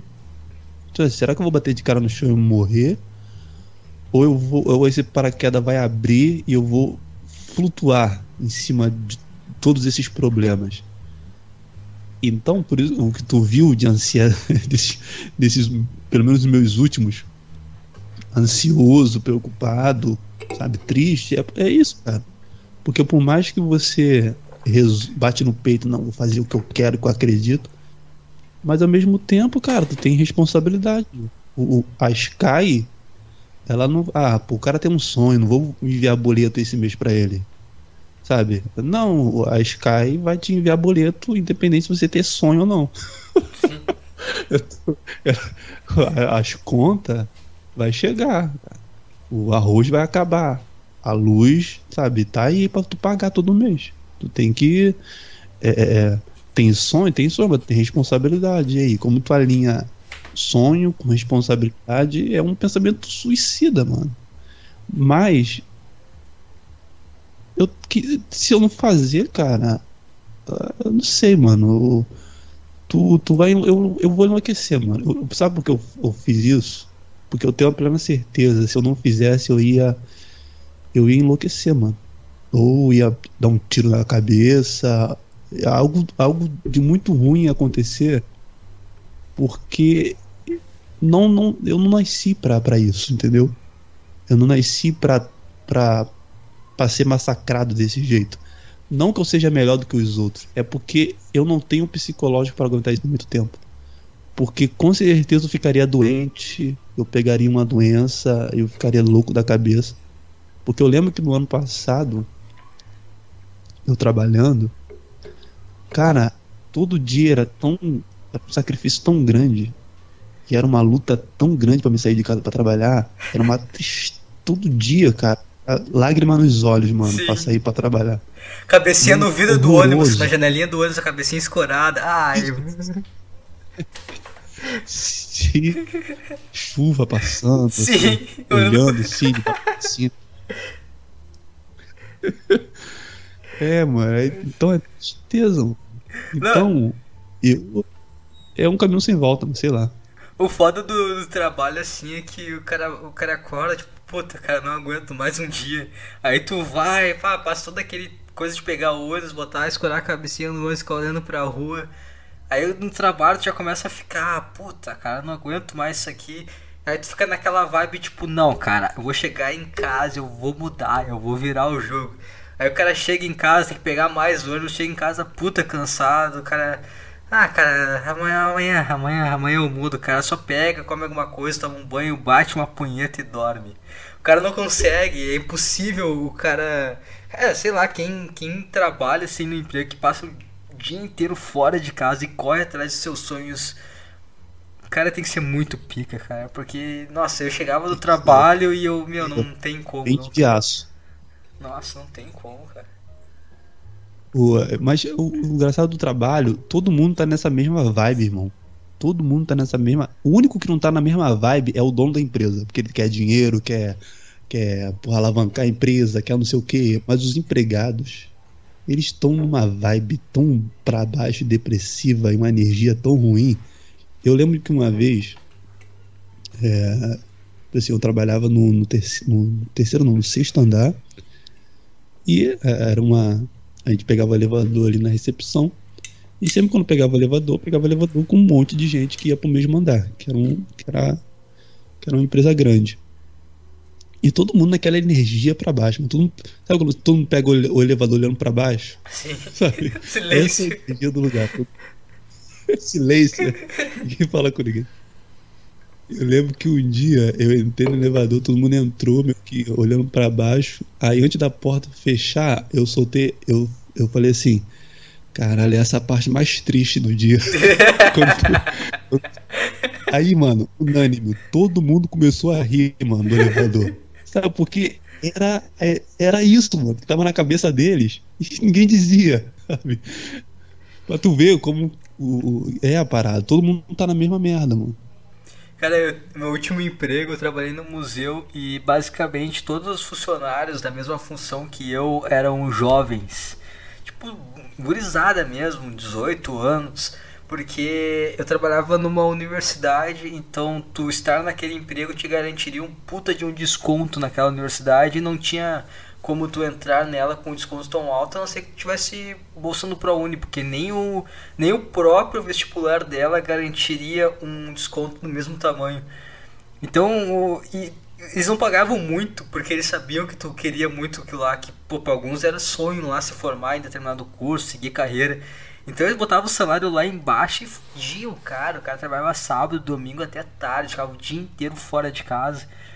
E eu lembro que, putz, e, e eles aproveitavam, que sabe, pô, tá, tu quer, precisa muito de mim, cara, então eu vou te dar quase nada porque tu precisa muito. É quase quando o cara pega o, os, essas empresas aí pegam um haitiano, sabe que o cara largou do Haiti lá na merda, vem pra cá, qualquer merreca que tu dá pra ele, o cara vai estar tá feliz pra caralho. Era a mesma coisa. Eu lembro que todo mundo tinha. Era dividido assim em duas partes. Ó, o pessoal que tá puta triste, depressivo com aquela merda e os puxa-sacos do chefe. É essa divisão que existia. E eu, eu, me lembro que uma vez, cara, ele. eu ficava no, no espaço que a gente ficava lá, era, era distante, assim, não tinha como outros colegas verem, a não ser que tivesse dividindo o mesmo pavimento que o teu. Eu me lembro que um Sim. dia, cara, ele tinha. Ele tocava um, um sinal falando pros visitantes que, ah, acabou, agora vocês têm que ir embora que o museu vai fechar. Eu lembro que uma vez que tocou o apito, cara, sabe aquela cena de, de campeonato que, tipo, tá a final, o jogo corrido, o árbitro termina o jogo e o time vencedor, o cara só se ajoelha assim e comemora? Deu o apito final, assim, da, do lugar que tava fechando, o moleque pegou, ele só caiu assim de joelho e levantou os braços para cima comemorando que tinha terminado o expediente, cara. Foi uma puta tipo... cena, cara. Comecei a rir pra caralho. Parece que o cara jogou o jogo assim, ó, uns 90 minutos, mais prorrogação, o cara puta cansado, ganhou o jogo, o, cara, o moleque se ajoelhou, começou a apontar a mão pra cima, comemorando pra caralho. Caraca, é loucura, mano. Mas eu, eu, acho que o ser humano não, não, Acho que ele não foi projetado pra diariamente, todo dia da semana, tá num lugar trabalhando, sabe, produzindo em massa. Eu acho, eu acho que. Eu, eu, eu tava vendo uma entrevista, eu não sei qual entrevista que eu tava vendo, que era.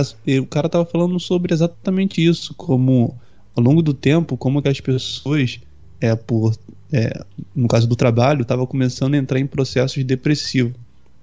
Tem até aquela, aquela chamada síndrome de, de burnout, já ouviu falar? Que, não, é o, que é o cara que.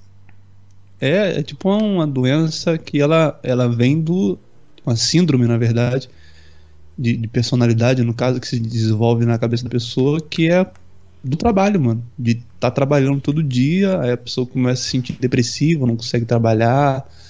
É, sabe, é uma parada dessa com relação ao trabalho, entendeu? Aí eu tava vendo uma, uma, entrevista com um cara que ele, que ele é psicólogo, que ele tava falando que depois da Revolução Industrial foi que deu esse gatilho na cabeça das pessoas que faz com que ela entre em processos depressivos porque o, o ela não foi feita para estar tá nessa loucura, mano. Diariamente, acordando cedo, trabalhando no lugar, produzindo, produzindo, produzindo, voltando para casa, janta, dorme, acorda cedo no outro dia, vai durante anos, entendeu? Então não tem descanso, não tem pausa ah, as férias de um mês. É como. Eu, eu vi um cara também falando que ele, ele fez uma analogia muito boa. Ele fala assim, cara, férias. Não existe férias, cara. Sabe por quê? Porque tu tá é, o ano todo trabalhando, trabalhando. É como se fosse um, um trem. Sabe quando o trem tá em alta velocidade? Sim.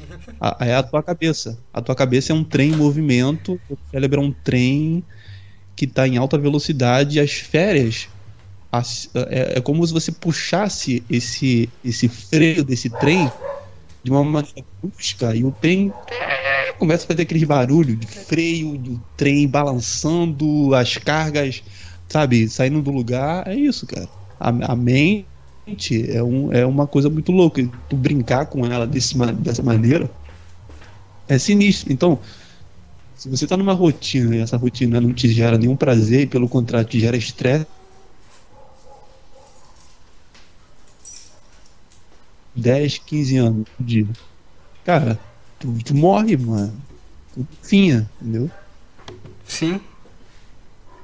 Ah, eu, eu trabalho. É que fala do trabalho que tu tá produzindo algo para outra pessoa, tu não tem. Não é. Tu não comprou a ideia de verdade, né? Não é. Às vezes é só. Tem prazer, é só é. mecânico. É, Sim. Você só é uma peça, uma engrenagem ali. Você só tá girando. Você é uma pecinha, você tá, só tá girando. Aquilo não te dá nenhum prazer. Sendo que, pô, tranquilo, tá trabalhando lá, tá fazendo o teu. Mas aquilo, cara, se, se, se você não encontrar nenhum tipo de prazer naquilo, imagine isso a longo prazo. É isso isso é sério, isso é muito sério, sabe? Tu, tu é quase. Ele te tira. Acho que esse, esse, essa rotina é quase. Ele tira o diferencial do humano, cara. Tu virou um bicho vivendo pela tua própria sobrevivência. Tu não tem mais o teu lado humano, a tua individualidade. Tu não tem, não existe individualidade, cara, porque se tu tá num ambiente, tu tem que se adaptar a ele para se manter lá, porque se tu não se manter lá, tu vai morrer de fome, sabe? Não tem mais a tua individualidade, não existe mais o teu ser. Não existe, tu tá lá pra, pra ter salário, entendeu? Tu, tu não tá lá por outro motivo a não ser salário no fim do mês, entendeu? Tu tem Sim. que comprar comida para as crianças. Tu perde o brilho no olhar, irmão. O brilho do teu olhar, ele sai, sabe? Tu, o, o teu olhar tá, ele tá anuviado. Já viu um cavalo? Aquelas carroças que os cavalos carregando bagulho de pedra, areia, cimento, os caras bateram no cavalo. Olha, olha os olhos do cavalo. Não Sem tem vida. nenhuma expressão de... nos olhos do cavalo. O cavalo tá triste. Sabe por quê? Porque o cavalo foi feito, ele não foi feito para carregar gente, carregar galão d'água, carregar geladeira, carregar fogão, fazer mudança. Ele não foi projetado para aquilo.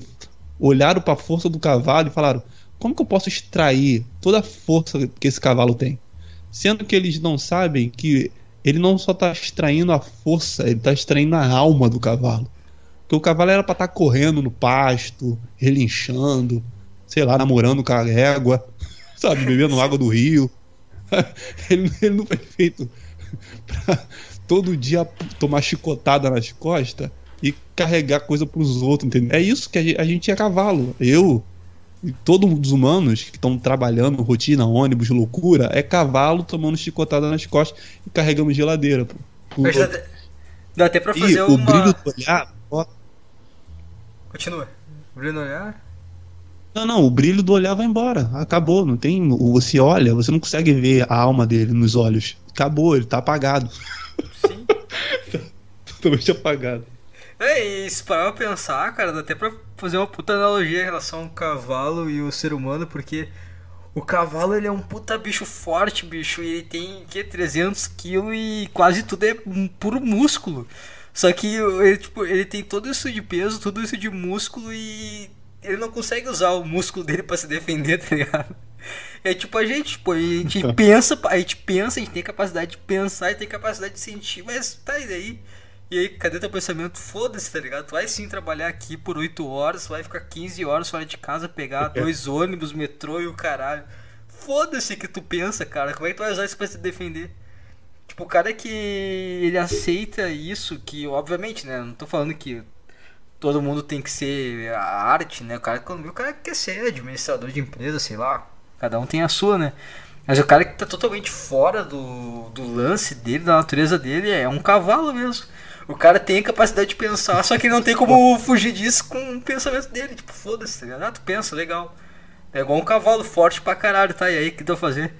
Vai dar coice, cara? Porra, não é muito difícil, tá ligado? Fugir de ti.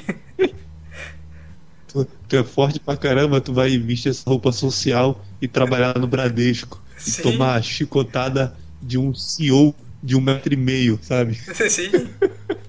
é isso. Cara, Cavalo de terra, gente. É.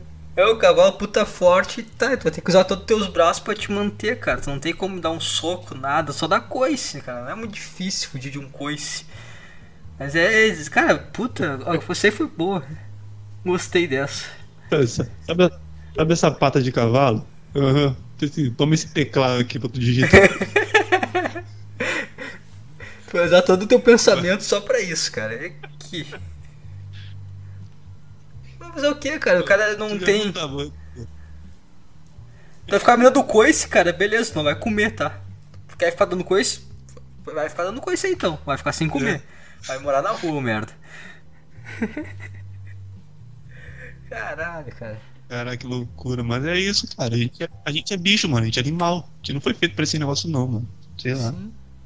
Como é Mas como imagina? a gente é o único animal que, que se adapta, é isso. Hã? Como é que tu te imagina? Como é que é a tua vida perfeita? Como é que é a tua vida perfeita? Como é que tu te imagina no futuro? Como é que tu. Qual, qual é que é o, o futuro que tu. Tipo assim, cara, tu fecha o olho, tu consegue imaginar a tua rotina no momento que tu acorda até o final, assim, tu pensa, tipo, te enche os olhos de lágrimas, tu pensa, cara, isso aqui. Tinha que ser isso, cara. O que, que tu pensa pro teu futuro? Ah, mano, tipo assim. Primeiro numa casa. Primeiro, eu gostaria de morar numa casa que ela fosse. Sabe aquelas casas grandes que a, a janela é do, é do chão ao teto? Sim. As janelas enormes. Sim.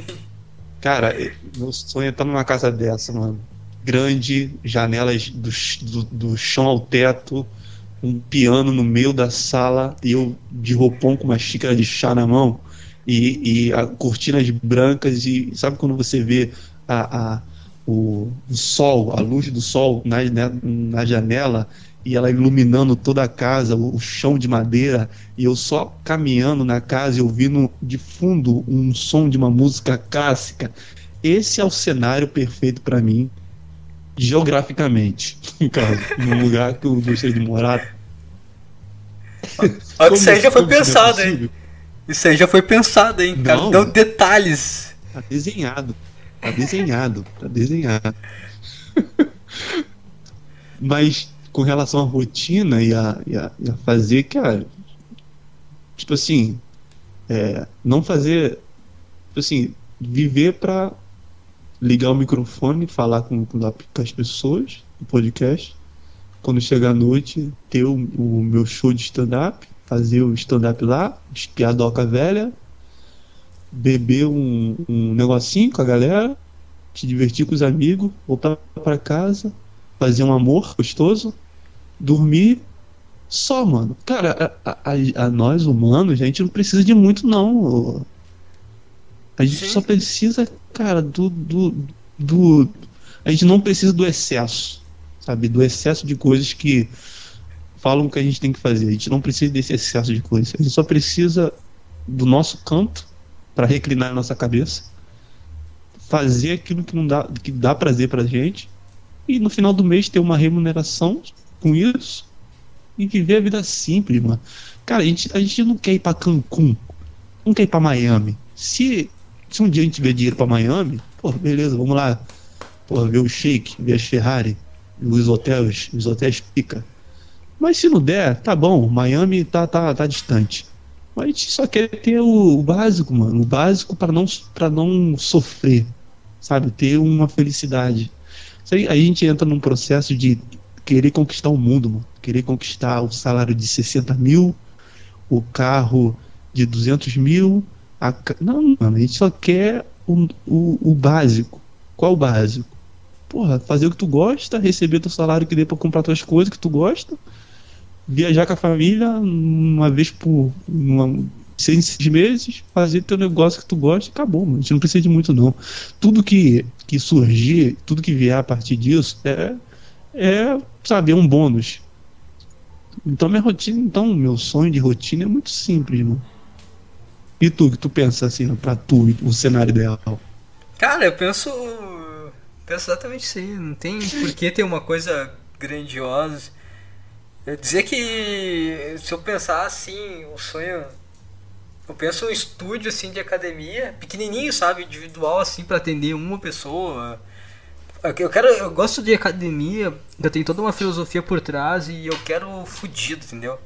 Eu quero uns gordos, eu quero uns caras que eu quero ajudar mesmo, entendeu? Não quero pegar. Eu, o, que me, o que me entristece na parte de trabalhar em academia é ter que lidar com playboy, sabe? Com patricinha, isso aí. Isso aí me tira, me tira a onda, tipo, a filosofia do que eu vejo por trás da academia.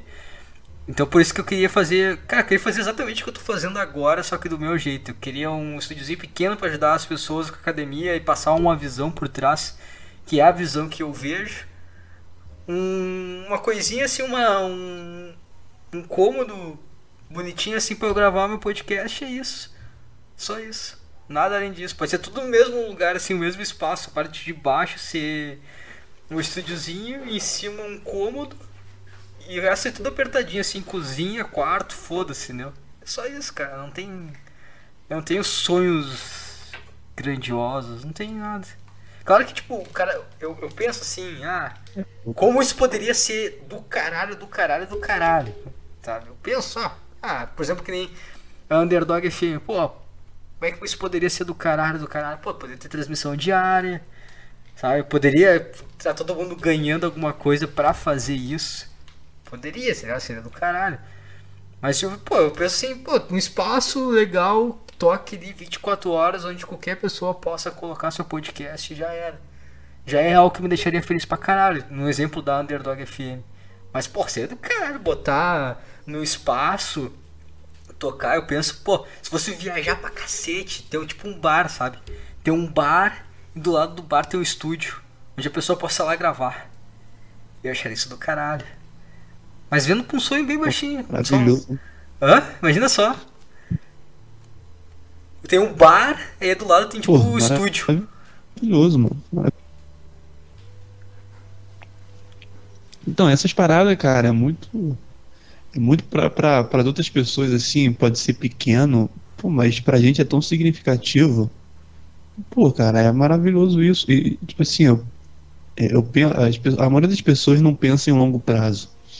O bom é que tu tá novo, tu tá com 23 anos, pô, tu pode, tu pode trilhar esse caminho de sempre pensar a longo prazo, sempre achar assim, esse negócio aqui tá, ele tá pequeno, mas eu vejo potencial para que daqui a cinco anos ou três anos, depende, depende do, de como tu vai fazer esse negócio ser algo grande, minimamente grande e que eu possa olhar para trás e pô, construir algo, algo maneiro. Tu já viu os primeiros episódios do Joe Rogan? Do, do, do podcast dele? Sim. já foi eu Mano, muito... é, é algo bizarro, mano. Muito ruim, mano. Muito ruim mesmo. Eu ouvi, o, ouvi o primeiro, irmão. Ouvi o primeiro, o primeiro podcast dele que tinha uma, um, uns focos de Natal caindo. Sim, sim, sim, por ter feito filme sabe? pra caralho. E ele gravando no webcam, o cara atrás. Caraca, muito ruim. O áudio horroroso, eles, tipo, meio que era, acho que era véspera de Natal. Sabe? E eles se divertiam. Era um negócio era horroroso, sabe? Mas tu viu que ele tá, eles estavam se divertindo, mano. Tu viu que havia sinceridade ali. Eles estavam fazendo pra pô, se divertir, falar com a galera, falar com o pessoal. E o cara não ficou aí 10 anos. Agora o cara recebeu uma proposta do Spotify de 100 milhões de dólares. Pô, olha o absurdo. E algo que começou lá no webcam, ele, pô, de frente pro webcam com o amigo dele do lado, gravando uma imagem horrorosa. Então, acho que a maioria, a maioria das pessoas não pensa em longo prazo. Assim, hoje não pode ser o, o excelente.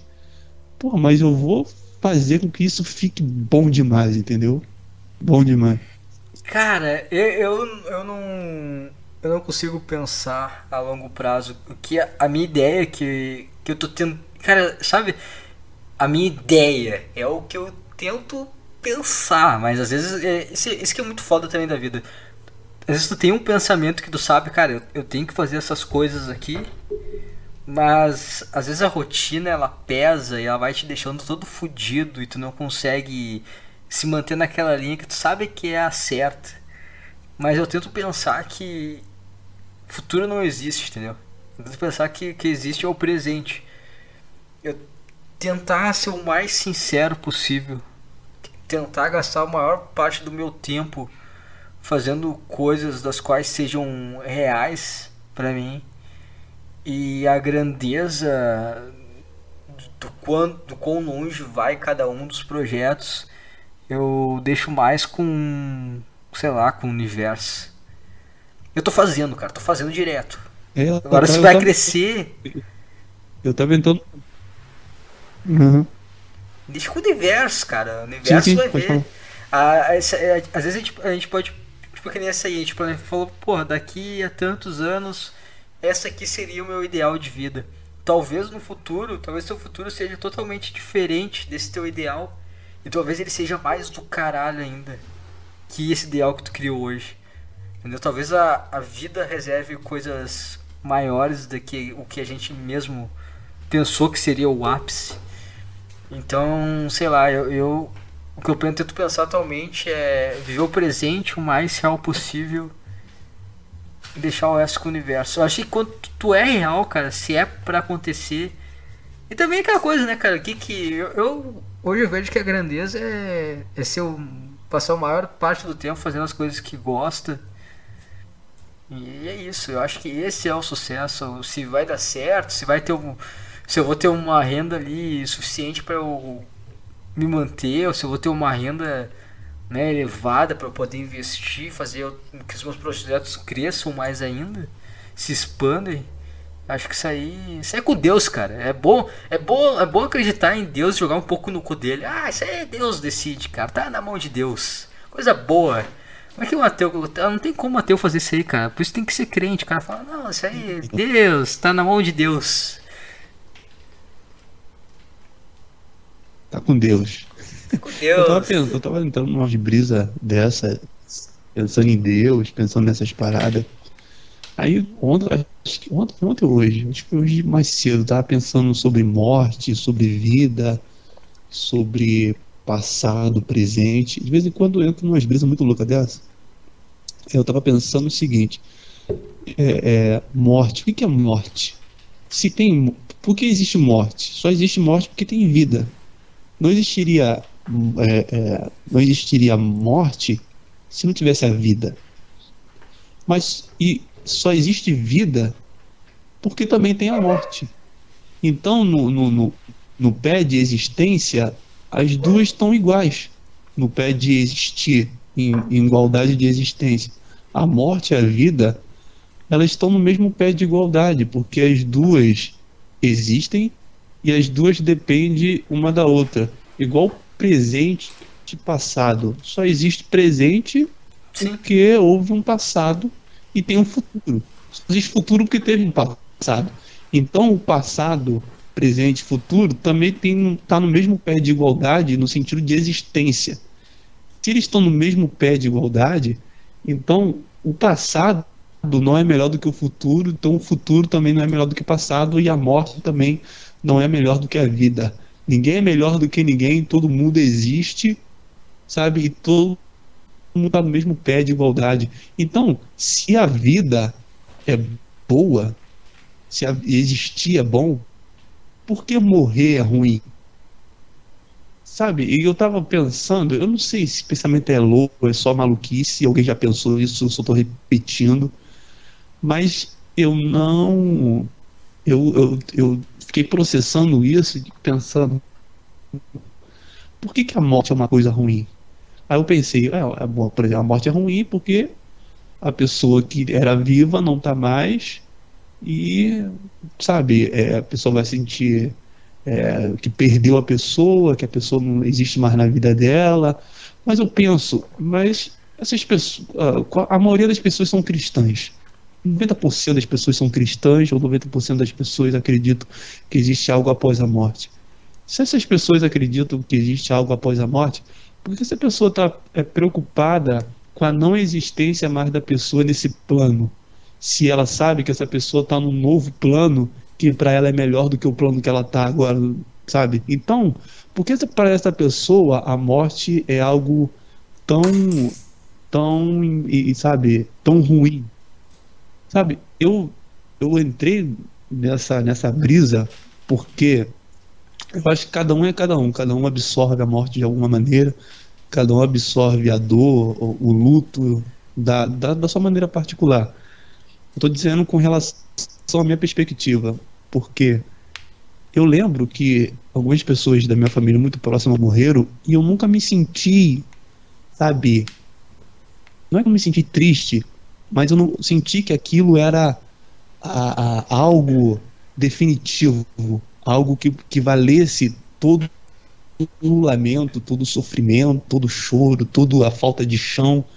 Eu sempre é, é, tive na morte um certo tipo de contentamento de que ela faz parte da vida. Ela faz parte da vida e se eu chorar pela morte de alguém, é um choro bom, é um choro válido, é um choro de que essa pessoa ela teve um certo tipo de importância para você e por ela não estar tá mais presente com você, você vai se sentir triste, porque você queria perto de você.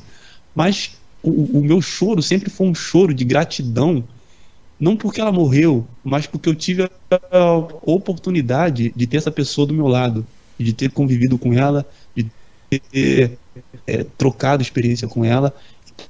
Então, todas as vezes que eu chorei pela morte de alguém, não era um choro, um choro totalmente de lamento, mas era um choro que me, me lançasse numa perspectiva de que eu agradeço porque essa pessoa, sabe, esteve comigo, do meu lado, eu vivi com ela, eu sei quem ela foi, a, a, quem ela é, está presente na minha memória e tudo que ela foi aqui está sendo carregado dentro de mim.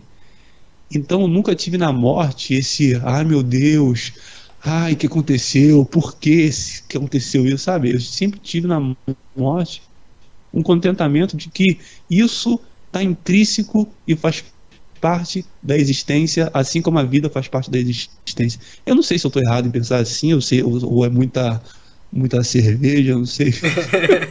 eu não sei o que acontece. Mas eu, eu tenho essas brisas malucas, mano. Teve um cara aqui que fez uma pergunta aqui sobre academia, veio. É, eu já, já, já respondi ele, mas eu tenho, eu tenho dois pontos em relação ao que tu falou, cara.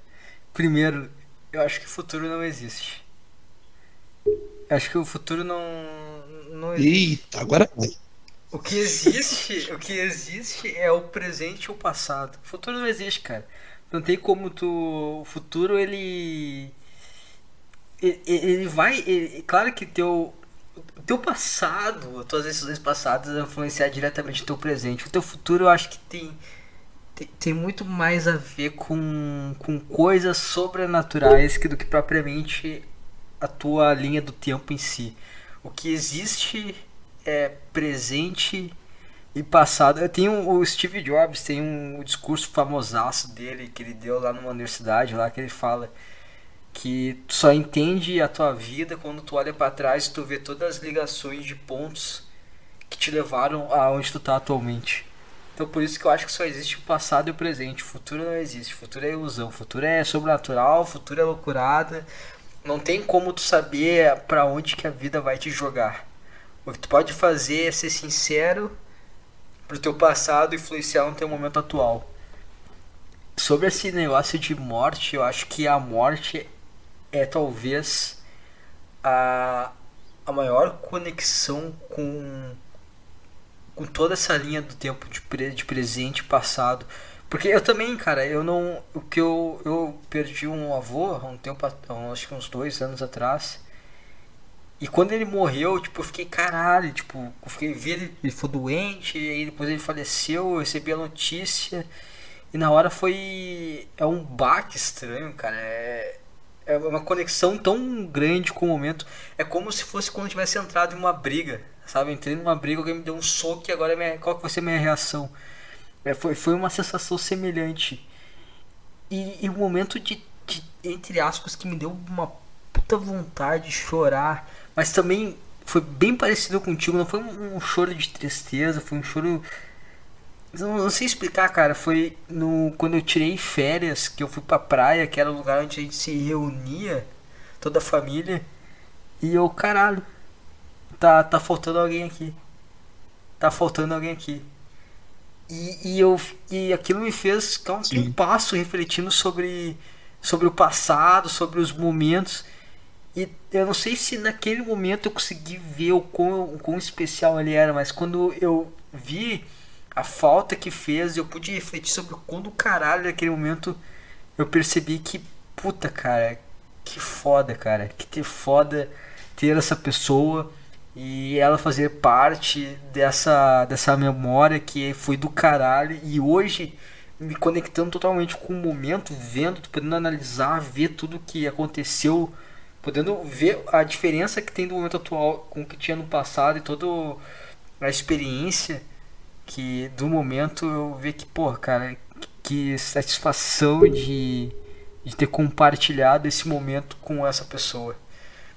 E essa é a minha visão de morte. Você também não, sei Sim. lá, chora, chorar porque tu, tu, ah, tu lamenta talvez esses, não repetir esses momentos novamente, não ter a oportunidade de repetir momentos semelhantes mas eu, eu, eu essa eu, me bate uma emoção que eu não consigo definir como tristeza, mas me bate essa coisa de ficar emocionado, relembrando fatos do passado e, e o quão especial eles foram. Eu acho que é aí que, que, que, a morte. É, aqui a. a... É a, a, a Mad Hub 2122 comentou aqui. sobre Papo Midnight Gospel. Já, muito bom, tu já viu essa série? Bom, bom pra caralho. Bom Do pra Midnight caralho. Gospel? Bom pra caralho. Muito boa, né? Tipo Assim, tu falou do teu avô, me identifiquei porque o meu avô, meu avô também foi assim. Meu, meu avô também morreu. E foi esse mesmo tipo de sentimento. Eu perdi meu avô, também perdi a minha tia por um câncer.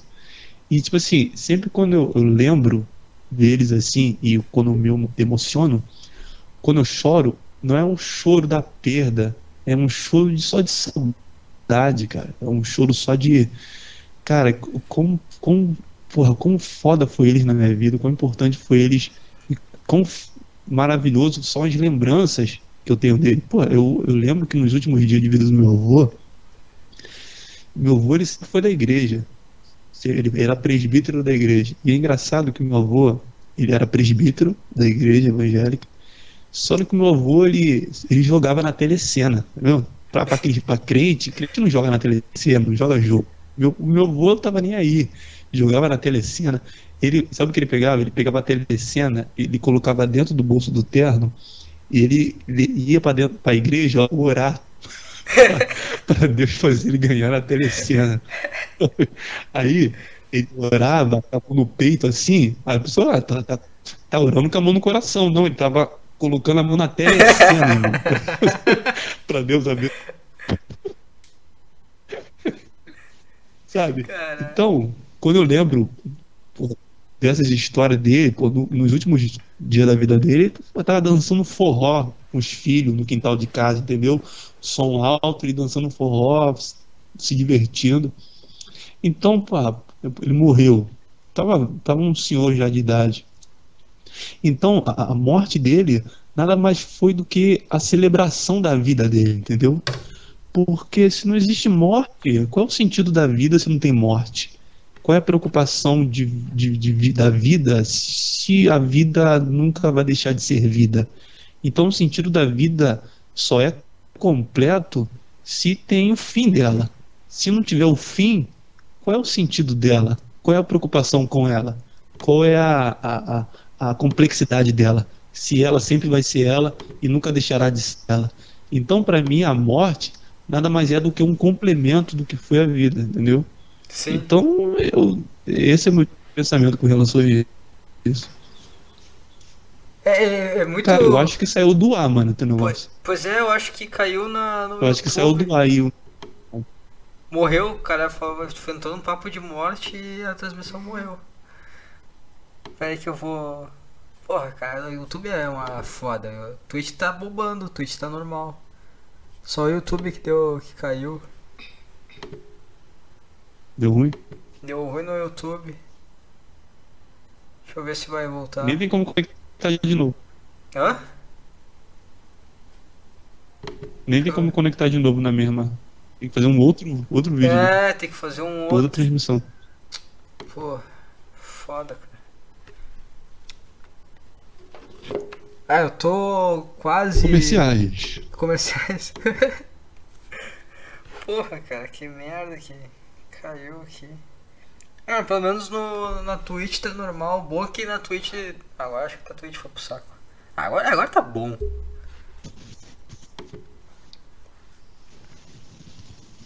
Deixa eu ver. Tá ruimzão conexão. Ah não, a Twitch tava bombando. Eu acho.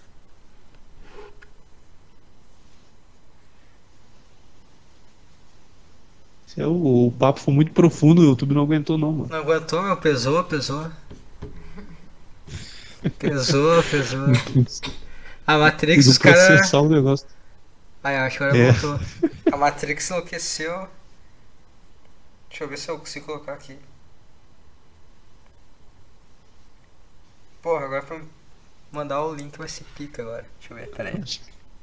Agora voltou, tá excelente isso aí. Deixa eu ver. Voltou? O teu, o teu microfone tá um puta de um chiado. Tá chiado agora? Deixa eu ver uma coisa pra ele. Tá chiando É ainda? o meu mesmo. É o teu? Não, não, é o meu. Acho que é o meu mesmo. É. Ora. Que tá ruim a transmissão. Tá saindo. Porra, tá, a transmissão tá fudendo. Não é. Não tinha voltado aí? É, no, na Twitch tá normal, tá. Agora acho que Tem uma voltou. no- mais. Tá, tá, agora tá voltando, acho que voltou, voltou. Deixa eu, deixa eu mandar pros Voltou. caras. Voltou sem ninguém. Voltou. Não tá. Ah, mas o YouTube não tá, não tá entendendo o que tá acontecendo. É, agora voltou. Mano, segura aí. Vou dar uma água pra aí. Vai lá, vai lá. Segura aí que eu vou pegar. Vai.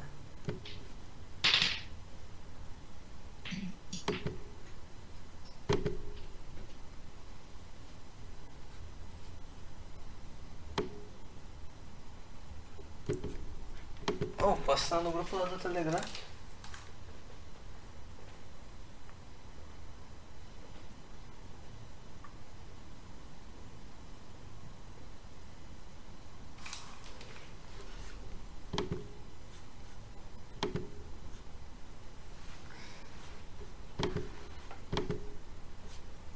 Tá ruim a transmissão. meu. Acabou a música, o jazz. Cadê o jazz?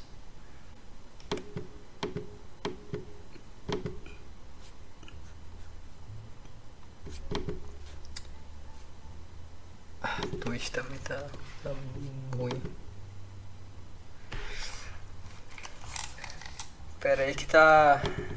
Tô, tô. Vamos ver o, o chat aqui. Tá, todo mundo de volta aí, o Alex tá aí, o Alex mandou uma pergunta aí, aí eu vou responder a sua pergunta, Alex. Ó, que não tô conseguindo mexer em nada agora, agora tá bom. Aqui, ó. Ah, já faz o intervalo aí, vamos fumar um cigarro. Cadê o cigarro? Espaço a net, cara, eu não sei, mano, cara, tava ficando ruim aqui a transmissão. E aí caiu. E aí caiu de vez. Já dá um tempinho já que eu tava vendo aqui que ela tá. Porra, Alex, se, se quer ver vaga ruim na OLX, vai nas. Ah, sim.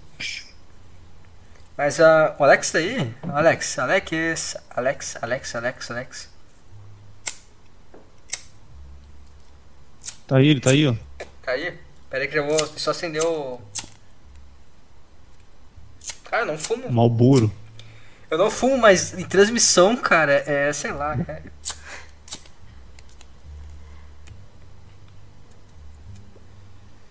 É que é, sei lá, transmissão. Malboro vermelho. O Malboro vermelho. Não, é cigarro de puto, cara. É cigarro de botãozinho, de am- amorinha, gostinho de amora. Ah, aque- aquele de palha? Não, nem é, cara. É um. Será que isso aqui é um Luxork? É um Luxork? É. Espera que tá. Hum. Pô, na, naquele. No, no penúltimo podcast que eu gravei, eu, pô, tive que. eu Fumei uma. Eu fumei Luke Strike também. Um atrás do outro. Um mano. atrás do outro. Tava muito mal, né? Um atrás do outro, mano. Acabava um, acendia outro. E com um copão energético com ousadia. De Bah, manhã, irmão. De manhã. De manhã, enchendo a cara e fumando igual um desgraçado. Eu ouvi isso. Mas tem que ser, cara. O cara. O cara que é pra gravar podcast. Podcast real, cara. Podcast real. É cigarro, alguma. algum estimulante, né? E é isso aí. Rádio real, rádio real. Olha que eu acabei de me queimar, meu. Chegou a soltar uma faísca. Mas ali, respondendo o Gudan, Gudan é bom, mas é puto, é coisa de playboy puto. O Gudan tá 20, co- 25 conto a carteira, quase 30 conto a carteira. Mas é bom, é bom. Onde compra o Strike? Em qualquer lugar. Mas tá, vamos respondendo ali o Alex, ele perguntou da academia. Cara, academia, cara. Eu já falei isso aí, quando que eu comecei a, a me apegar na academia, foi no período da faculdade, que eu já não via sentido algum no curso. Fazia engenharia mecânica na época. Estava numa cidade longe da onde eu morava. É. Cálculo 1, cálculo 2, cálculo 3. Cara, primeiro foi pura loucurada. Eu, eu vi a oportunidade de morar em outra cidade para poder me explorar como ser humano. Isso significa comer muita gente e usar drogas. Me perdi completamente na vida, cara. E foi começando a. a eu acho que tu se exercitar, cara. Se exercitar e cuidar da tua alimentação é o, é o básico para tu começar a iniciar uma conexão consigo mesmo. E a academia, ela é um lance muito pessoal. Tu vai lá, tu bota uma, bota lá um, um peso de cada lado da barra. E tu vai fazer, pô, vou fazer oito repetições, cara. Oito repetições que eu vou fazer aqui. Vai chegar na sexta, tu vai estar tá cansado, tu vai, puta, eu vou ter que largar, cara. Não vou conseguir, tá muito pesado isso aqui. A tua cabeça fala o tempo inteiro contigo, cara, larga, desiste, desiste, para. Pra quê, cara? Se tu fizer seis, não tem ninguém que vai pegar, te olhar e falar, ah, faltou duas. Ninguém vai falar nada em relação a isso. Então, eu, eu acho, eu vejo uma conexão muito grande disso com a vida. Porque várias vezes no teu dia a dia tu vai pensar, cara, pra que seguir tua natureza? Pra que, que seguir as coisas? Pra que, pra que? Não tem porquê. E, e, quebrar esse ponto de algo te dizer na tua cabeça que tu não consegue e ir atrás na base da raiva, na base do ódio, tu mostra para ti mesmo do que tu é capaz. Sem contar que tu tem que saber mexer teu corpo, cara, pelo amor de Deus. Eu, sou. tô trabalhando numa academia agora, as pessoas não têm nada, não tem coordenação motor alguma. É importante, cara conexão básica consigo mesmo. Tem que entender que a alimentação ela pode ser prazerosa, mas a comida, teu corpo é, um, é uma máquina, cara. Teu corpo é uma máquina, tu tem que dar o necessário para ele. Não tem que estar tá fudendo ele comendo merda pra caralho. Não tem que estar tá fudendo ele fumando cigarro, bebendo cerveja que nem eu tô fazendo nesse exato momento. E é isso, cara. Tem, tem, tem, tem mais coisa. Eu, eu comecei a curtir pra caralho fisiculturismo, que eu vi uma, uma filosofia foda por trás, porque se tu vê a, a parte. Porra, cara de fora olha fisiculturismo, puta cara fortão, uma tanguinha fazendo pose, puta ridículo. Mas o cara ele tá morrendo, cara. O cara tá com um, um percentual de gordura corporal extremamente baixo, o cara tá depletado, fudidaço. Mas tu olha pra ele, tu pensa, pô, o cara tá fortaço, meu. O cara tá bem pra caralho, o cara tá gigantesco. O cara tá gigante, mas o cara tá tribal. Mas mesmo na, na merda, quando ele tá esgotado, ele se mostra grande. Porque. Grande no sentido de assustador, assim. Algo a ser temido. Mas porque por muito tempo ele ele não deixou se ceder por essa voz. Então, mesmo no momento que ele tá na merda, ele parece forte. E também tem o ponto que a academia é cruel pra caralho, cara. A academia tu treina pra caralho, tu se fode, tu vai lá, faz tua dieta certinho, pesa, bota na balança, come certinho, treina pra caralho. Fez teu treino, destruiu no teu treino, olha pro espelho, tá a mesma merda. Tu tá a mesma merda. Vai fazer três meses, pouca diferença. Seis, pouca diferença é algo que tem que fazer constantemente, cara. Se tu deixar de fazer uma vez, cara, se tu deixar de dedicar, já era tudo tua evolução. Então isso que eu acho foda da academia também, cara. É uma coisa que te que te obriga a seguir uma disciplina diária. Mas é isso aí. Esse é um academia é bom mesmo. Academia... Bom, cara. Mesmo quando eu tava malhando, agora eu dou uma pausa, mas quando tava malhando, pô, tava excelente, mano uma disposição sinistra para fazer as coisas. Porque tu cria uma rotina, uma disciplina, uma determinação. E é aquilo, né? Tu cria uma carga de energia, pô, tu trabalha melhor, tu passa o dia melhor. Só tem benefício. Aquele Sim. negócio do fisiculturismo, daqueles caras lá, é ridículo, né? O cara com a, fio, com a calcinha fio dental, mano. É horroroso. aqui. É, é bizarro. Pra mim tem que ser nu, né? tem que ser nu. Qual que é a diferença? Já tá sem roupa. Qual a diferença? Mostra a rola logo. É bom que avalia também, entra no critério de. Dilatação. Situação lá. Deixa eu ver essa pô, dilatação dilatação. da veia, tá lá. Mais um ponto. Não, não, mas esse academia é muito foda, cara. Se tu levar da maneira como deve ser levada. Uma vez eu tava fazendo consultoria, faço de graça. Eu quero ajudar os fudidos. E eu ajudei uma, uma mina que ela. Ela. Eu lembro que. Ela mandou um puta áudio me agradecendo. E em nenhum momento ela falou do corpo dela, da evolução corporal que ela teve. Ela foi o tempo todo falando, cara, eu, eu me sentia incapaz no meu dia a dia, eu me sentia fraca. E ver a minha evolução na academia do que eu sou capaz de fazer se eu quiser. Tipo, isso melhorou em vários aspectos da vida dela e eu acho isso do caralho. Hoje eu trabalhando na academia, eu vejo que muita gente paga personal pra treinar e não vê que tá treinando. Só, pá, treinei, passou o tempo, passou uma horinha do meu treino, acabou. Sem perceber que tá treinando. Então as pessoas elas entram na academia com uma mentalidade errada, cara. Tem que entrar focado, tem que entrar pra te destruir. Sabe aquela voz que fica o tempo inteiro falando que tu não é capaz, cara? Tu vai pegar, tu vai socar peso, cara. É, eu- uma coisa que eu gosto de fazer também é quando eu tô triste, pensando, pô, cara, pô, vontade de desistir de tudo, cara, vontade de morrer.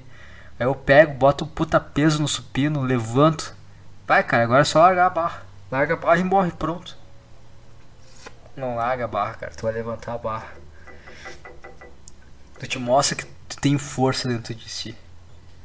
O que, o que eu tô falando agora, bobagem pra caralho, mas na minha cabeça faz sentido. É que nem na tua, Roger. Tipo, pô, alguém vai discutir, pô, o cara tá, quer viver a vida dele de comédia, meu. Ah, vai se fuder. Mas na tua cabeça, caralho, não, comédia faz um puta sentido. Kobe Bryant fala isso, cara. Fala não, falava, né? Porque morreu. Ele tem uma palestra que ele fala que o basquete faz sentido na caixinha dele, isso não significa que deve fazer sentido na tua caixinha. Mas é o que faz, sei lá, cara, que te, de alguma forma aquilo encaixa na tua filosofia de vida. Sei lá. É, mano, cada um tem que achar um caminho, mano. Mas malhar é bom, mano. É De bom? vez em quando paro, volto. Bagulho, é porque bagulho da, da malhação, se tu quer criar massa muscular, tu tem que ter, tem que ter de fazer dieta, mano. E dieta é caro. Dieta, a não ser se tu tem dieta barata. Mas se tu for fazer uma dieta boa mesmo, uma dieta pica, pô, é um dinheiro que tu vai gastar mensalmente com a dieta. Ah, não é tanto Mas, não, cara. pô. Se fizer direitinho, não gasta tanto. E outra coisa, se tu não tem grana pra fazer dieta, treina força, cara. Só vai e ergue esse peso. Foda-se. Come pra erguer mais e mais peso. Igual aquele pobre louco, o pré-treino é raiva. Vai na raiva mesmo. Isso aí, cara. Isso aí. Porra, bom pra caralho a academia. Eu, eu tomava creatina. Creatina é bom. Eu tomava creatina e albumina. Só que albumina é ruim pra caraca. Pô, sabe como é albumina é horroroso. Cara, dica aqui pra comer albumina e não ser horrível.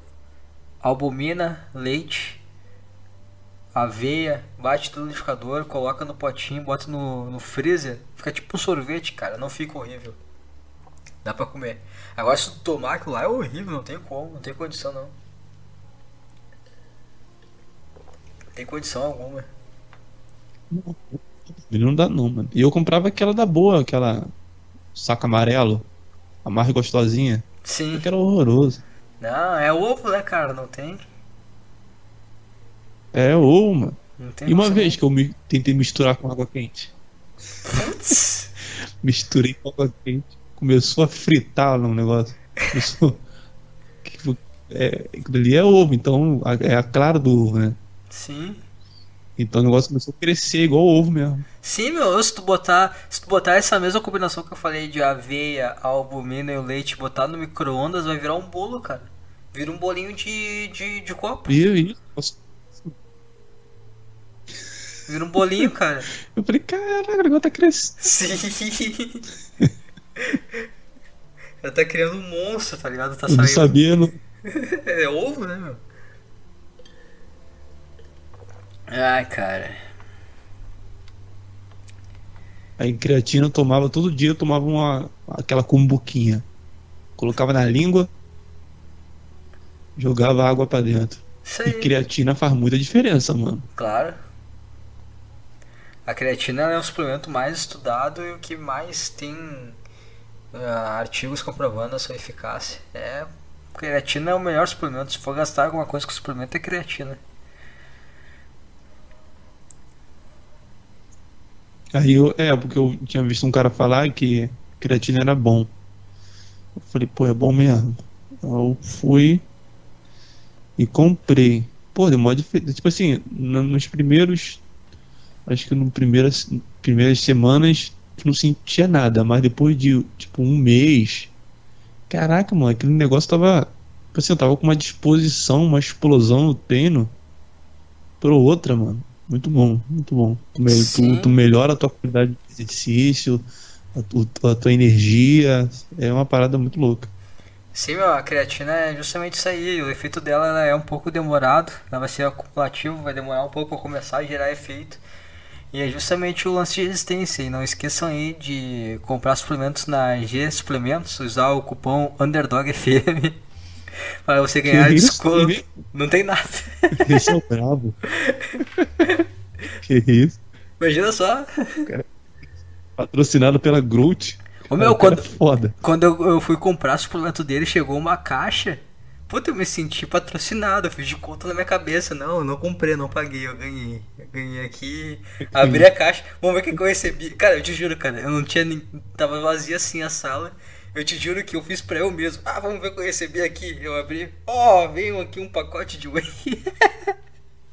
Pergunta, pergunta. Sim, sim. Meus patrocinadores mandou.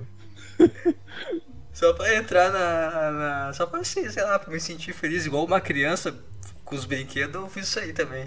Só pra me sentir o Caio Botura. É, e o engraçado que eu lembro quando tava pesquisando o suplemento, aí eu vi falar dessa, desse suplemento da Groot. Aí eu liguei para uma loja de suplemento aqui perto. Falei, ah, eu gostaria de saber quanto é que é aí a, o suplemento. Aí os caras, pô, não, cara, esse da, da Groot, ele só vende pela internet. Eu falei, só, só pela internet, velho, só pela internet. Eu ligando pra loja pra, pra, pra pedir um saco de, de suplemento. Os caras ficam putaço, meu. Eu já, já fiz coisa para trabalhar em suplementação. Os caras ficam puto com eles. Os caras têm rivalidade com eles. Esses pau no cu aí ficam vendendo na internet. Os caras os caras são bolados com eles. Porque fica... e, e, é bem mais barato. Né? Sim, por isso que eles ficam puto. Ele fica puto porque é melhor e bem mais barato. Sim. Mano, esse, esse lance de, de academia, de fisiculturismo, tu, cara, se tu começar a, a, ver mais, tu vê a mentalidade do, dos fisiculturistas, os caras são tudo tristes, né? Os caras são todos tristaços, todos uns caras tristes começam a treinar. Todos eles, tá ligado? Tipo, não tem. Putz, é difícil falar se tem algum exemplo que não. Talvez os, os que não sejam assim são os caras que eram já fazer algum tipo de esporte, usar a academia para dar uma evolução no esporte que eles praticavam e acho, começaram a achar a academia do caralho e começaram a querer pensar em uma forma competitiva porque eles já tinham aquele lado do esporte anterior. Mas no geral os caras têm umas puta crise existencial assim sobre a vida. São os caras inteligentes a full. É muito bom ver eles falando. É, mano. Não, é. O cara, o cara tem que ser meio. Tá meio desajustado, né? Pra se dedicar assim a sempre fazer exercício, porque o cara não tá bem mesmo, né? Quem tá Sim. tá tranquilo com a vida, mano, nem, nem pisa na academia. O cara passa longe cara passa longe de qualquer esteira. O cara tá nem aí, o cara só quer viver e acabou. o cara que de alguma, de alguma maneira ele tá, ele tá meio perdido, ele vai tentar se encontrar em algum lugar, mano. Mas a academia é um bom lugar, mano. Esteira, esteira é foda. Eu gosto de, eu gosto de esteira, mano. Eu gosto de ir pra academia e pra esteira. Faço uns 20 minutos de esteira ou bicicleta. Depois vou pra musculação. Falaram que é bom fazer depois, né? Depois da musculação, né? É, depois é melhor. No cardio. É, a preferência é o mais é, distante o... possível do treino. Depois é melhor do que antes. É. Eu, eu curtia mas eu, correr. Mas eu sou daquele ectomorfo.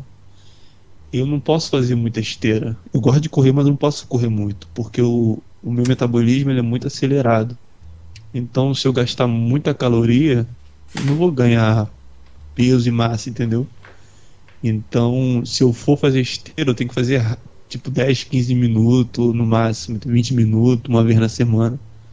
Porque se eu fazer muito, não vai adiantar nada. Eu comer bem, porque o meu metabolismo é muito acelerado. Então, tenho que comer muito e malhar muito para me ganhar um pouco de, de massa muscular, entendeu? Viva pra ser feliz, irmão. Faz o que te agrada. Viva pra ser feliz. É, Quer correr, corre. Corre, azar. Eu, porque tu não me, tu me mandar uma foto minha mais novo. Eu era haitiano, filho, muito magro, sabe? Saboneteira, filho, aqui no pescoço, aqui, é fundo, tudo fundo, osso aparecendo, sabe? Pele e osso e só faltou vir um urubu e picar minha cara, entendeu? Querendo comer, achei que eu tô morto. Muito magro, muito magro. Eu sei, se eu correr e fazer muito exercício aeróbico, filho, eu vou, eu vou afinar de uma maneira absurda. Então não quero afinar, eu quero ganhar massa, entendeu? Então Sim. por isso que eu evito. Às vezes eu corro, dou uma caminhada, mas nada, nada pesado. Sim. É, eu curtia correr. Eu, eu comecei, né, esse. ver a academia desse jeito correndo. Era um, uma puta fase merda, acordava cedaço, me obrigava a correr. E é sempre assim, tipo, eu começava a correr assim, o corpo falava, "Pa- para de correr, cara, para, para, para, para. Toda vez que eu, eu pensava em diminuir ou parar, eu corria mais rápido ainda. E era uma puta sensação boa, cara. Tipo, tu desafiar atualmente, tipo, atualmente falando, não, cara, para, para, para, para, para, para. Vamos, vamos, vamos devagar, vamos devagar, vamos parar, tá bom até aqui. Não, aí corria mais rápido ainda, corria pra caralho. Era muito bom, cara. É, eu me sinto exatamente assim. Eu, antigamente, quando, quando não tinha ritmo pra correr, quando eu corria, parecia que estavam me esfaqueando, irmão. Cara, eu tô, tô, tomando facada na barriga, doendo tudo, sabe? Tudo pontada na costela, respiração, joelho indo pro caralho. Falei, caralho, vou morrer aqui correndo. Mas aquela coisa na mente, não, não, tem que continuar, tem que continuar, tem que continuar. E, porra, continuo depois de 40, uma hora correndo.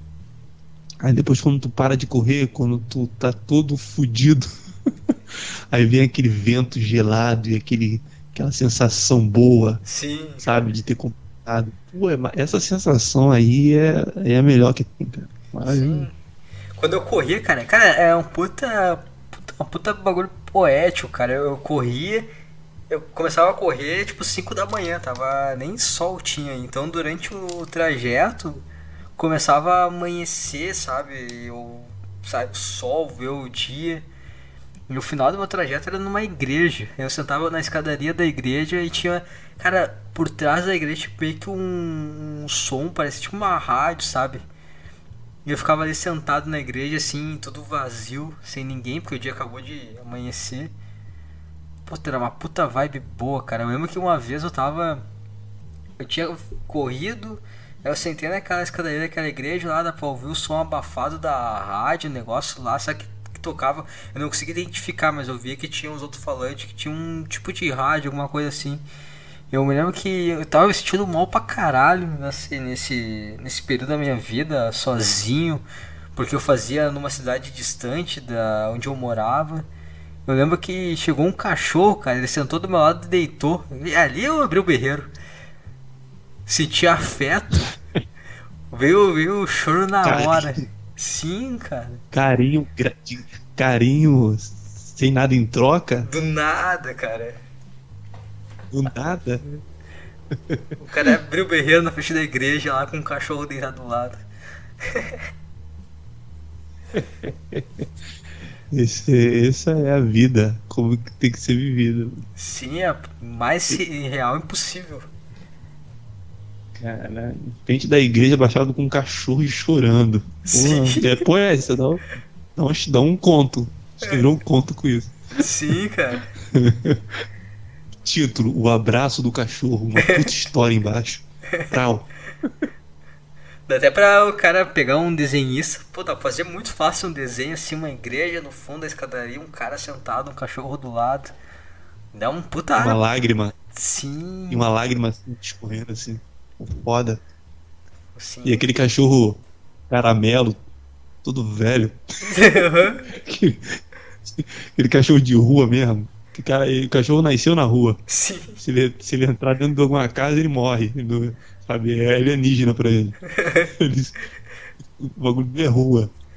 O bicho chegou perto de mim e o cara só, ah, só queria comer. Vou chegar perto desse cara que vai me dar comida. Começou a chorar. O bicho, puta que pariu, cara. Só queria uma comida, cara. Não tem nada pra me dar aí, tu vai começar a chorar mesmo. o bicho só queria comer. Pô, só queria comer, pô. O cara chorando, o cachorro puxa um cigarro. Ah, chora aí, vai. Puta triste, cara. Pensou que ah, vou deixar esse cara passar a mão em mim aqui pra ganhar alguma coisa, pra comer? Tô morrendo de fome. O cara começa a chorar. Ah. Ai, cara. Cachorro, é a prova de que, que o, o, deu tudo errado, né? Na, os cachorros de rua, assim. Tem uns cachorros aqui perto que tem gangue, mano. Os caras, eles andam tudo em grupo, mano. Se tu mexer com um, geral corre atrás de tu. Sim, cara. É tipo gangue, tipo aquela gangue dos Estados Unidos. Sim. Na boina vermelha, boina azul. É os, é os cachorros aqui, mano. Os cachorros. Eles, mar- eles marcam e encontram os caralho pra brigar. Meu, Tudo teve, psicopata. Teve uma vez que veio um cachorrinho assim de rua, veio atrás de mim, que eu dei um carinho, ele começou, ficou dando carinho cachorro de rua, sou meio doente. Aí o cachorro veio assim atrás de mim, e só que, pô, eu fiquei, pô, o cachorro veio, andou um puta caminho atrás de mim, e eu, caralho, meu, não tem como pegar esse cachorro, ele tá ficando longe da onde ele tava, vai saber que ele tem uma casa, sei lá.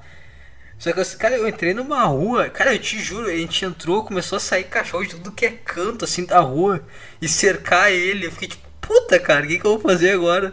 O bicho me seguiu até aqui, confiou em mim, agora veio um monte de cachorro, eu não posso virar as costas. Aí eu fiquei eu lá brigando com os cachorros da rua. Chegou o cachorro de tudo que é canto, cara, foi bizarro, parecia assalto, assim, de rua. Os bichos são ruins? Uma cena, uma cena muito característica também dos cachorros é quando tem aquele grupo de cachorro na rua, aí só tem uma fêmea. Aí todos os cachorros tentam subir em cima dela pra comer. Cara, é muito, é muito real. porque É igual aquela cena de balada, Sim. que a mina super gostosa, o cara fica tentando chegar nela, daí em cima. É a mesma coisa, cara. É uma fêmea no meio de um monte de macho querendo subir nela pra comer, mano. É muita loucura. É, o foda é que, tipo, sempre tem um que é maior, que ele começa a rosnar pros outros que chegam perto, tá ligado? E os caras continuam, os cachorros continuam ainda atrás, tipo, na esperança de que, ah, vai que ele desista, né? É. sempre, e sempre quem, quem consegue comer é o grandão, mais forte, o que dá por geral. Sempre, meu, sempre. Aí fica os É. outros só com cara, putz, não deu. Putz, no deu. Aí volta assim. O cachorro lá, fudendo a cadela lá. Aí fica grudado lá, fica o cachorro grudado na cadela, os outros ficam lá olhando triste pra caralho. Pô, podia ser eu ali grudado com ela. Aí fica um cheirando o cu do, do cachorro macho que não. Sim. É igual homem, é igual homem, né? O cara, o cara mais forte da balada consegue pegar, aí os caras ficam conversando, é, não deu, né? Não sei o quê. Os caras os caras ficam conversando entre si ali, um Sim. cheirando o outro. Caras olhando, sentadinho olhando. É. O que a gente faz? É. engraçado. É engraçado que, tipo assim, o cara vai lá, vai, e, tipo, na teoria o caminho tá livre, mas eles, ah, não, não quero mais não. Não quero mais não, deixa ela lá. Não vou sumir os bonecos dela não, deixa assim. Os caras não. Que bizarro, né, mano. cara? Moleque já tem um boneco, boneco a mulher tem que ser muito pica pro homem querer ela. Porque hoje em dia é difícil, né? Sim. É, eu- eu tenho, eu faço uma comparação que a primeira vez que a, mulher ela pega o filho no colo, ela se emociona, né? Tipo, ela tem uma sensação de proteção. Já o homem, ele vira o quarterback na hora de um americano tentando jogar a criança pro primeiro otário. Vai, leva. E torcendo pra chegar até o final da linha, assim, pra marcar aí. Chegar até os 18 pontos. A linha, o, a, a coisa do touchdown é os 18 anos da criança. Ah, deu, me livrei. Porque o cara pega a criança na hora, assim, ele pega, fica assustado, ele olha pra frente, aqueles negrão, é conta vindo, fralda, escola, um monte de coisa. Aí que ele faz? Ele olha, vê o primeiro otário livre e pum, arremessa. Vai que é tua, cara. Vai que é tua que eu, eu, eu tô legal. Exatamente, ele tenta arremessar pro primeiro bobão que apareceu na Sim. frente dele. E, o, e, e tem, tem dois pensamentos, tem esse e tem o, aquele pensamento de que ah, tá lá a mulher, segura a criança, tem aquele sentimento de, de, de felicidade, de querer proteger, e tem quando o cara pega a criança no colo, ele tem a, ele, a primeira coisa que rola na cabeça dele quando ele segura o filho é Porra, não vou, não vou poder agora pedir demissão desse emprego merda que eu tenho. A primeira coisa que ele pensa é o trabalho dele, que ele vai poder, vai poder sair mais, vou ter que sustentar esse filho, porra, tô fudido de grana. A primeira coisa que ele, ele pensa no- na conta bancária dele, a primeira coisa. Sim, cara, ter filho é a menstruação do homem, é quando o homem vira adulto mesmo. Quando o menino vira homem, é a menstruação, não tem? O cara olha assim, é, agora acabou mesmo, É. né? Acabou os sonhos. Vamos ter que viver a vida de gente grande mesmo, trabalhar e é isso aí. É uma situação, em, em- sabe, não tem volta. Já era, mano. Tu tá preso o resto da vida, porque esse bebê, ele vai viver, mano. Vai viver, vai precisar de fralda, comida, lar, colégio, material de escolar, roupa, saúde, sabe? Tu, tu tá preso. Por isso que a pessoa que vai ter filho, mano, tem que pensar muito bem, porque é algo pra vida toda. E fudeu. Sabe os teus sonhos? Já era. Esquece sonhos. Esquece, esquece. Esquece isso aí, cara. Faz o que tu tem que fazer pra sustentar o baby. Porque senão, mano, tá, vai preso, vai preso. Primeiro tu vai preso. Sim. Se tu abandona. Ó, se tu pagar a pensão, tu vai preso. Se tu deixar a criança morrer, tu vai preso. Qualquer merda que tu fizer, tu vai preso, mano. Então, segura as pontas e segura o teu BO. Sim, por isso que tem um monte de cara que é puto com filho. Tipo, ah, estragou a minha vida, cara. Então é. Foi a gozada errada. Por isso que, cara, tem pai que é uns merda, não tratam bem, não aconselha o filho. Difícil tu ver um pai que aconselha o filho de verdade, tem aquele. Sabe aquela coisa de filme de conversar? Não, não, o pai ele olha assim e pensa, ah, já olha com raiva, vai essa gozada que eu dei errado aí agora. Então essa merda desse emprego, olha É. esse pau no cu que nasceu. É o meu pai, eu nunca, eu nunca recebi nenhum conselho do meu pai. No nada. Nenhum ensinamento, nada. Nunca meu pai me chegou e falou: Ah, não, não, na verdade teve um. Um conselho, olha o conselho do meu pai. Ele nunca me deu nenhum conselho, nunca me deu nada, nunca. Nada, nada. Ele só é o meu progenitor. Entendeu? Ele, ele- o único conselho que ele me deu foi: Ah, faz um. olha a loucura. Ele, ah, faz um curso de empilhadeira que tá dando vaga. o único conselho que o cara me deu na vida foi pra mim fazer um curso de empilhadeira, mano. Sabe? Muita loucura. Por isso que tem muita criança louca aí. Porque, cara, o pai, o pai não foi presente em nada. A única coisa também que ele me deu foi um copo de cerveja quando tinha 9 anos. Ele tava no bar bebendo cerveja, eu tava ali, brincando de flip. Aí eu, né, eu falei, ah, que é isso aí? Aí ele, cerveja, quer? O copo dele tava cheio, um copo grande. Aí eu quero, criança não vai querer, tá, tá, tá oferecendo? Eu glu, glu, glu, glu, glu, glu, bebendo, bebi a metade, ele, opa, tá bom, chega. Duas- memórias que eu tenho do meu pai. Ele falando pra mim fazer um curso de empilhadeira e ele me dando cerveja quando eu tinha 9 anos de idade. Eu, hum, só, não é nada na vida. Cara, é por isso que tem muita gente que, que se apega a personagem, a.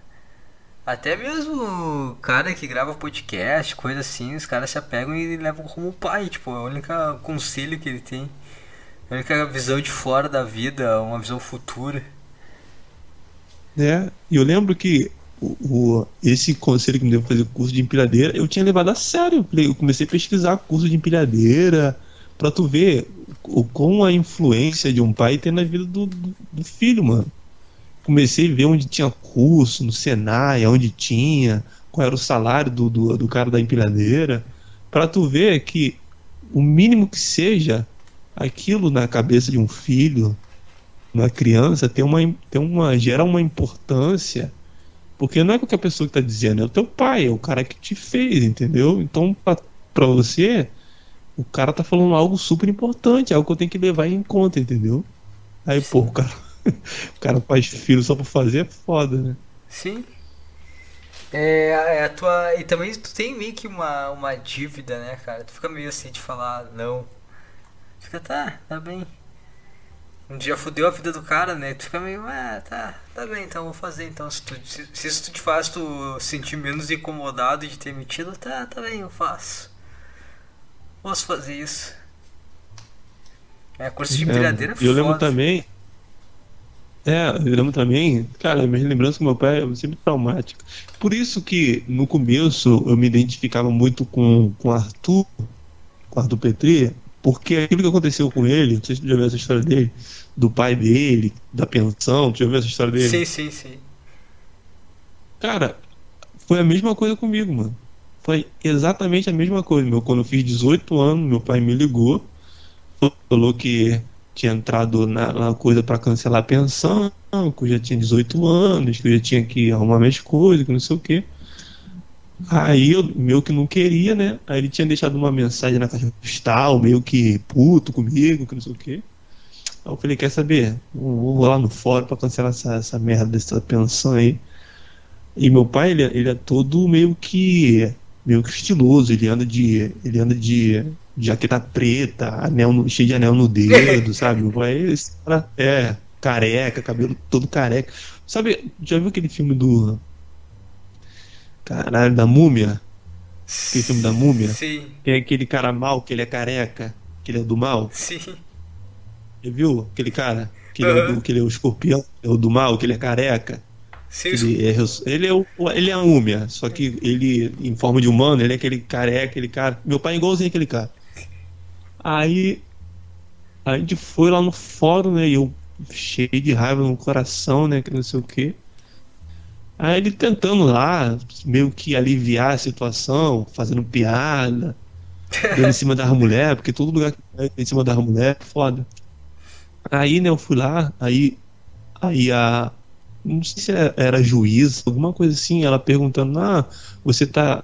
Porque, tipo assim, quando, quando você faz 18 anos, se você for fazer faculdade, você, o cara tem que pagar faculdade, é, pensão até tu terminar a porra da faculdade. Mas aí, como já que me queria me livrar desse assunto, tava enchendo o saco, fui lá, fui lá no fórum com ele. Aí eu acho que era, acho que era juíza, porque tem tanto tempo isso. Falou assim: ah, você tá de acordo com o cancelamento da pensão? Eu falei: não, não, tô, tô de acordo. Aí só que ela na pergunta: falei, tem certeza? Você não tá sendo obrigado a fazer isso? E eu: não, não, tenho certeza. E, e, tipo assim, já vindo o choro, com vontade de chorar, sim. a boca meio tremendo assim. Caralho, uma sensação ruim, mano. Porque, tipo assim, na, aquilo só tava atestando que pra mim eu só era um peso pra ele, entendeu? Só era um peso financeiro, só era um peso que ele tava carregando durante todos esses anos. Porque se dependesse dele, ele, não- ele não ia me dar nada, né? Da porra de pensão nenhuma, que se for do filho. Então por isso que eu falei que eu, que eu me identifiquei com, com o Arthur, porque foi exatamente o que aconteceu com ele com relação ao pai dele, que exigiu lá o cancelamento da pensão. Pra mim foi a mesma coisa, mesma coisa. Caralho. Foda. É tão fácil usar uma camisinha, cara. Tão fácil. É. E, tipo assim, meu pai, ele tem quatro filhos. Ele tem quatro filhos, cada filho é com uma mulher diferente. Então ele pagava pensão pros quatro filhos. Putz. Também não aprendeu muito com erro, né? Teve que fazer É, quatro. maluco. É, a gente doido, maluco da cabeça. Como é que pode, né, cara? Tipo, sei lá, eu penso assim, se eu tiver um. Provavelmente eu vou ser um puta cara triste, mas tipo, tá. Vamos fazer o que, né? Mas chegou nesse aí, parou ali, tá ligado? É que o cara consegue ter a mentalidade de fazer um e fazer mais três na sequência? Com a É, mesma. o- a, a minha. A, a família do meu pai, nesse sentido, é muito louca, mano. Eles fazem filho assim como se fizesse um bolo de fubá, mano. Os caras saem fazendo aí. Eu lembro que o meu tio, meu tio, eu tinha um tio que era pastor e a minha tia era, era missionária, né? E ele, tipo assim, fez. Ele tinha umas duas famílias, assim, de, num lugar distante. E minha tia foi descobrir depois de muito tempo. E tinha uma esposa, outras esposas, tinha filho com as outras mulheres, sabe? Todos os meus tios, meu pai, tem essa porra, mano, é com mulher, faz filho, arruma fa família.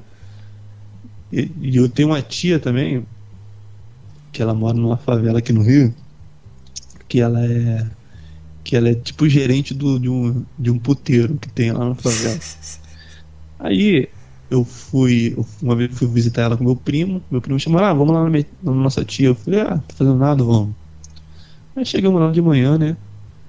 Aí fazia tempo que eu não, que eu não, que eu não havia.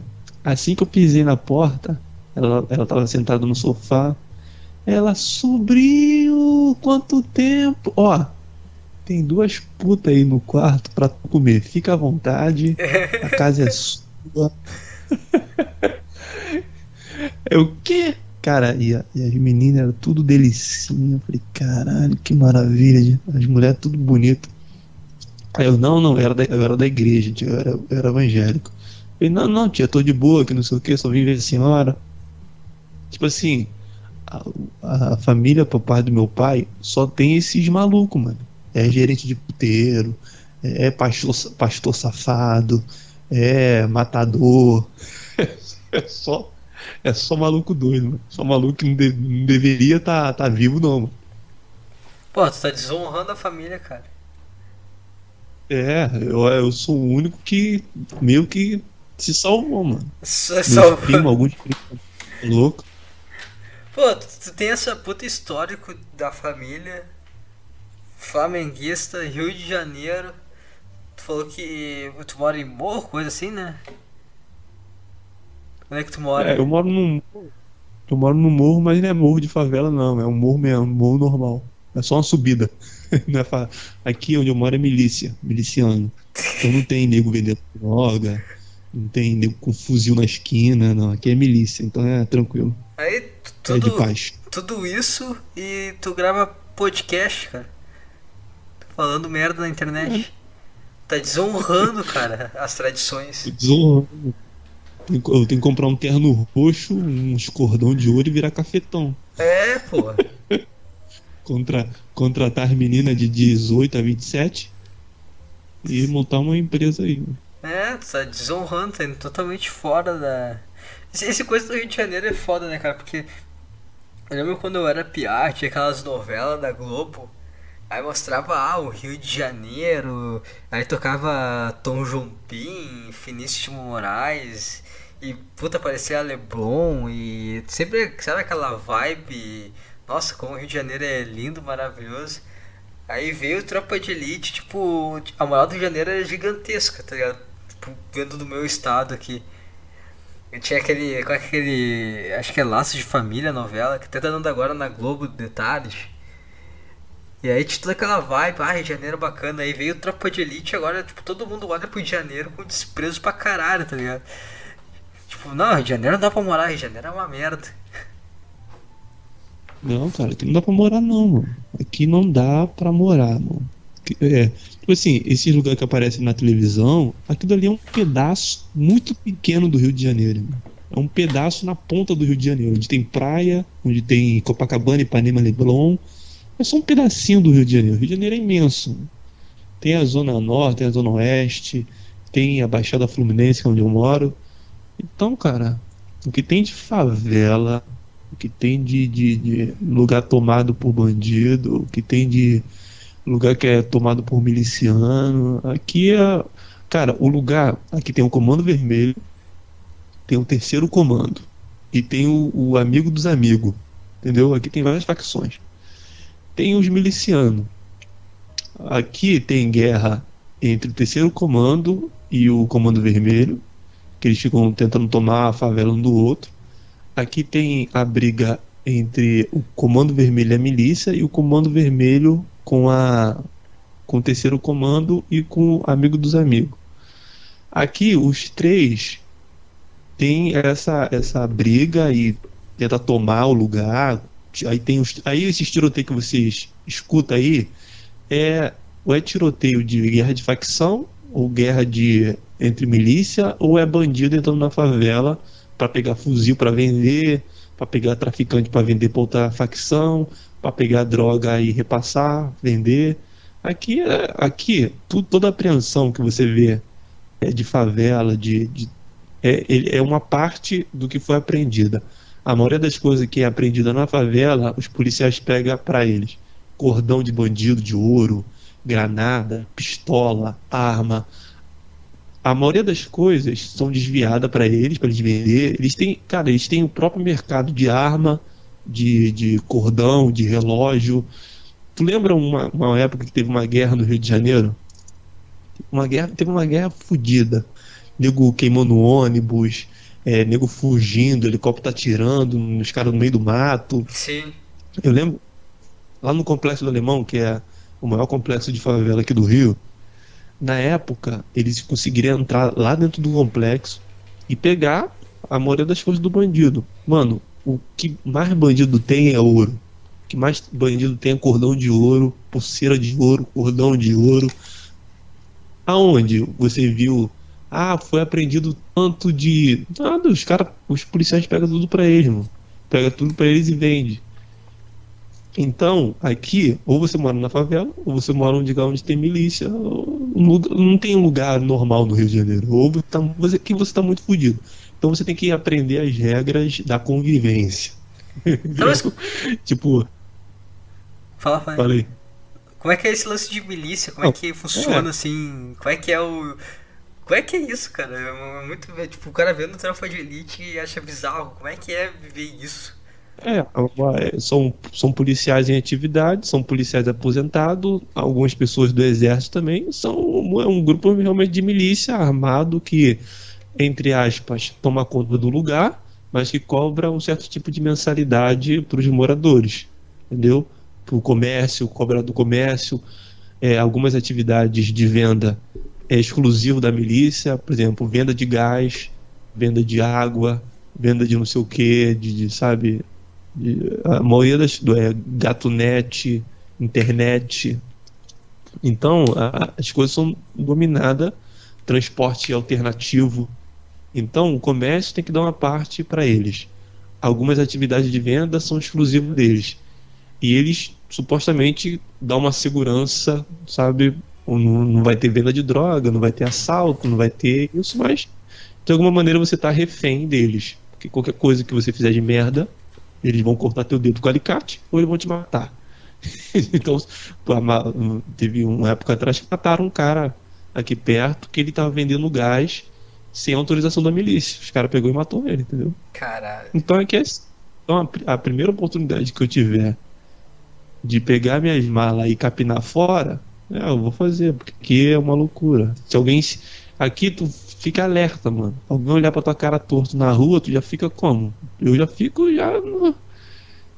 Ando com, uma faca, eu ando com uma faquinha pequena na mochila, qualquer coisa ataca e vamos ver quem sobrevive nesse negócio aqui. Eu tenho um cagaço. Tô maluco. Caralho. O sequelado do podcast ele perguntou e a política aí no Rio, como os políticos é visto aí? Não, tu, teve um vídeo agora dos do caras dando bandeirado no outro, briga, caramba, lá em Magé, é, mataram o vereador lá. É isso. Você não pode fazer campanha numa área que não é tu, entendeu? Os caras te matam, mata quem tá balançando bandeira, entregando folheto. Os caras são malucos aqui, mano. Aqui é foda.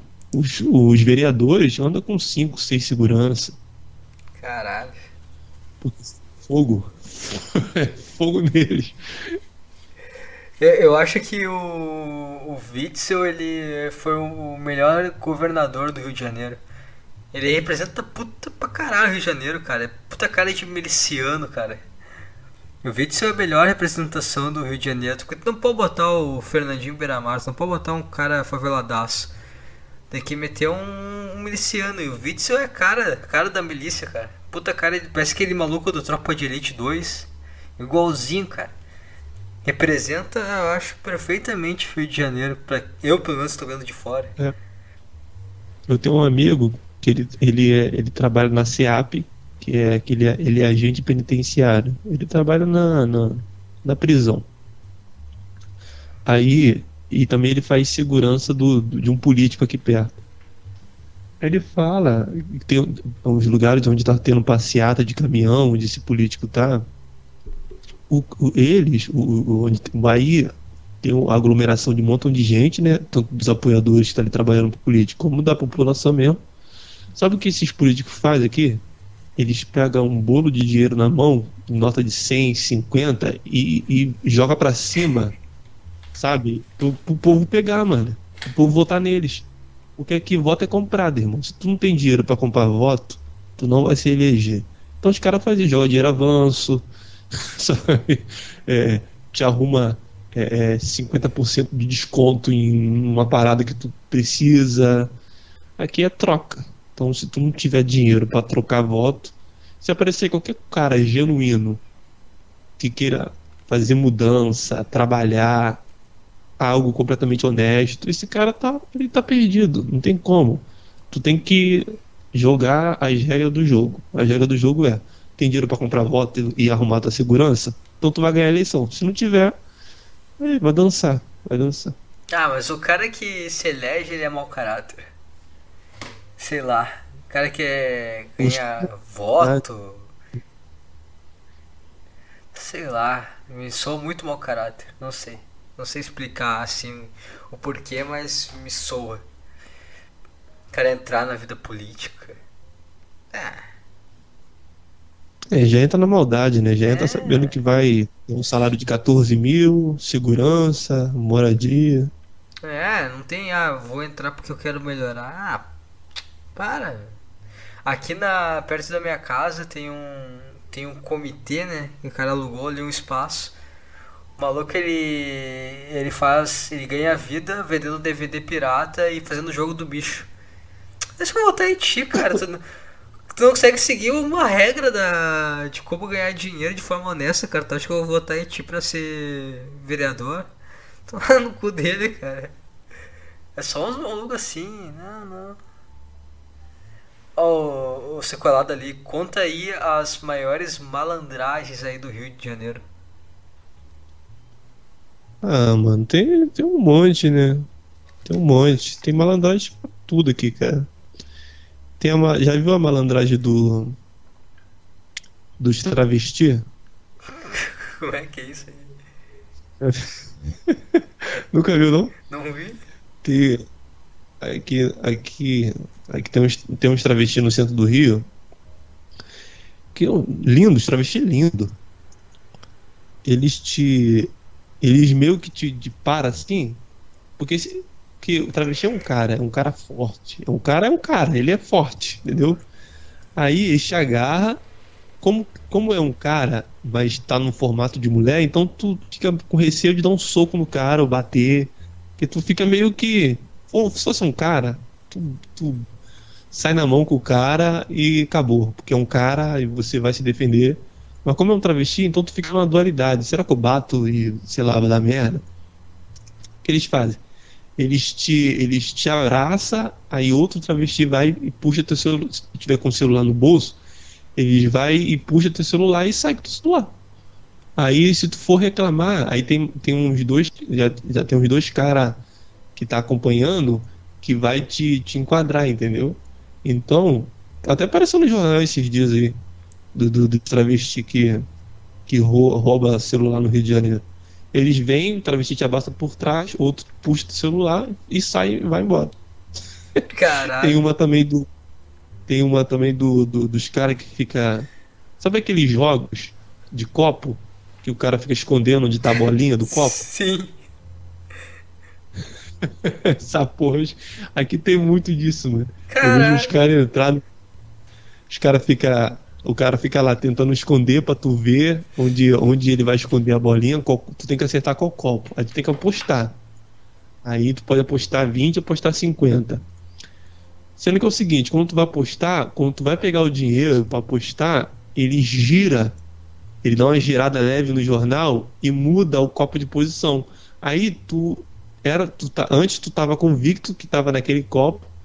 Aí quando tu escolhe e puxa, não tá mais lá, entendeu? Porque ele girou o jornal e mudou a posição do copo e você nem viu, entendeu? Sim. Aí vai tu perde o dinheiro.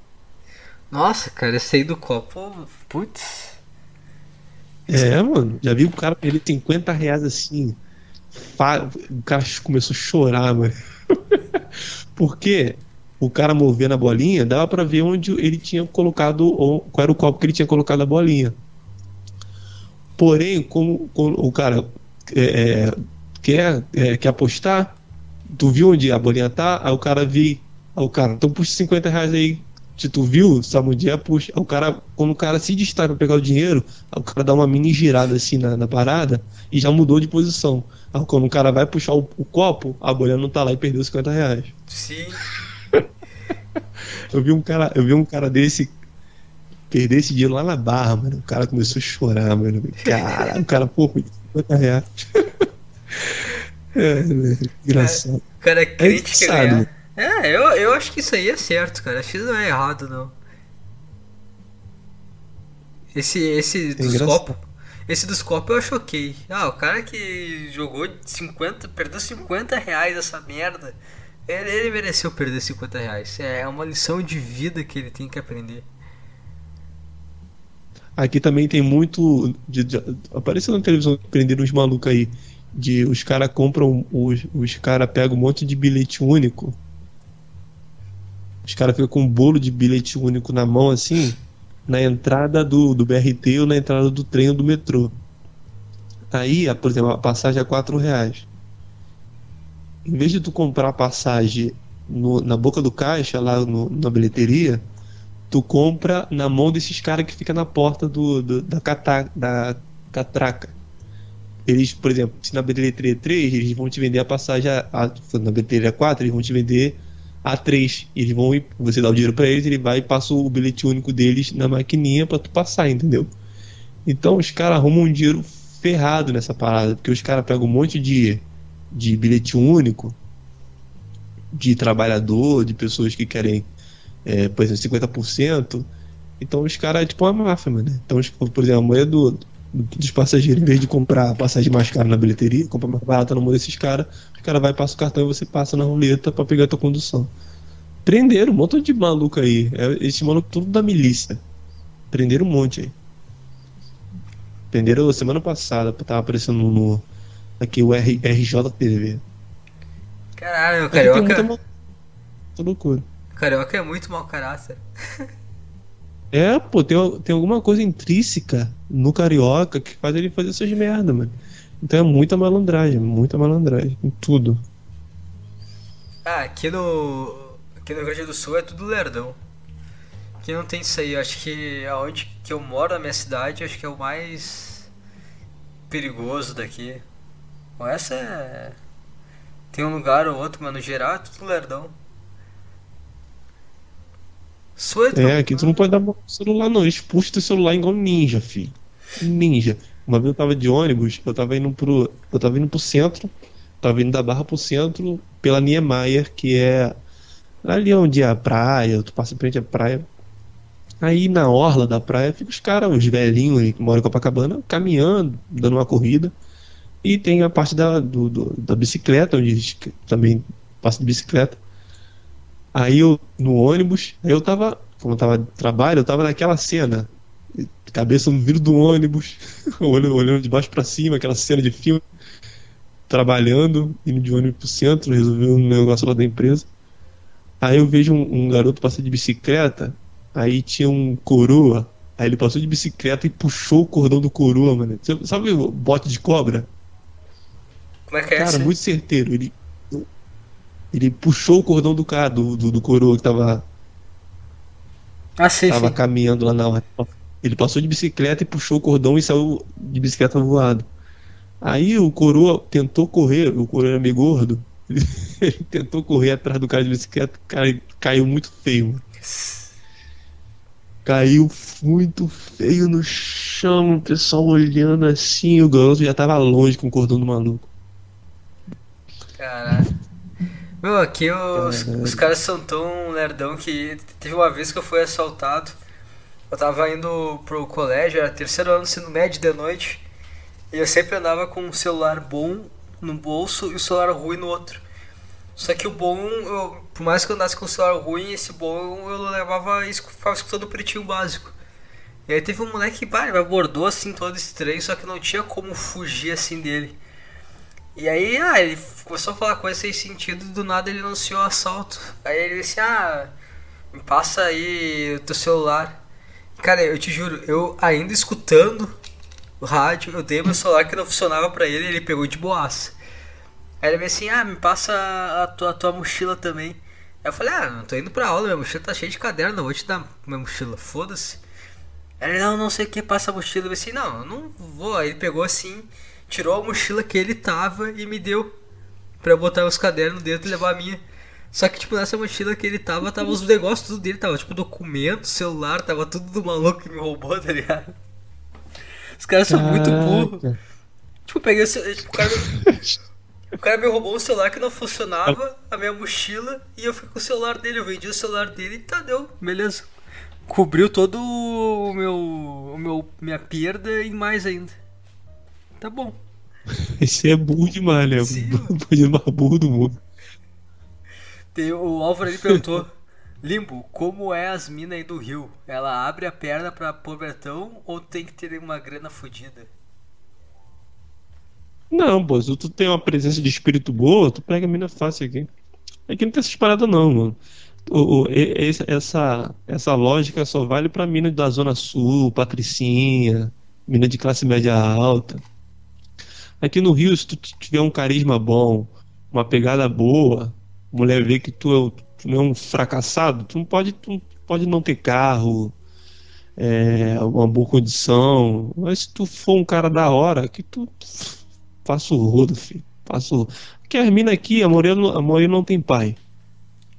As minas não tendo pai já é um buraco psicológico na mente dela que qualquer coisa que possa preencher, ela vai. Então, se tu for um cara minimamente, porra, carismático, que sabe falar, que, porra, vai possibilitar ela ter algumas experiências boazinha, não precisa ser muita coisa, não. Porra, tu vai se dar bem, cara. Que minas que minas tranquilo com relação a isso. Quase se tu for introvertido, é, bunda mole, saber nem falar, aí você tá fudido mesmo. Agora, se tu for um cara normal, tu já se dá bem. Ah, o normal é qualquer lugar. Qualquer lugar é assim. Não tem. Ah, pô, Os caras não criam. tem essa, essa. É, os caras criam uma mágica em torno de mulher, cara. Não tem. Não tem, não tem mistério, cara. Toda uma onda. Sabe por quê? A, a, maioria- porque sabe por quê? A maioria dos homens tem medo de mulher. Tem medo, medo, só medo. Medo de falar, medo de chegar perto, medo. Tem, é- é, para a maioria dos homens, a mulher tem uma espécie de bloqueio mágico que se ele chegar perto, ele vai tomar um choque e morrer, ou ele vai ser envergonhado, ou a mas- masculinidade dele vai ser afetada, ou ele vai ser humilhado, ou ele vai ser totalmente desprezado. A maioria dos homens tem e não, cara, a maioria das mulheres está de boa. É só tu chegar, falar. Cara, se tu só tem a coragem de chegar e falar, tu já vai pegar. Tu já, tu já vai ter eh, feito já 50% do caminho, já vai ter andado já, entendeu? Os É porque caras a maioria dos caras, ele já chega com medo, já chega pedindo desculpa. Entendeu? Então é foda. E é realmente, tu não vai pegar não. os cara têm mentalidade de se eu, se eu não tentar, eu não fracassei.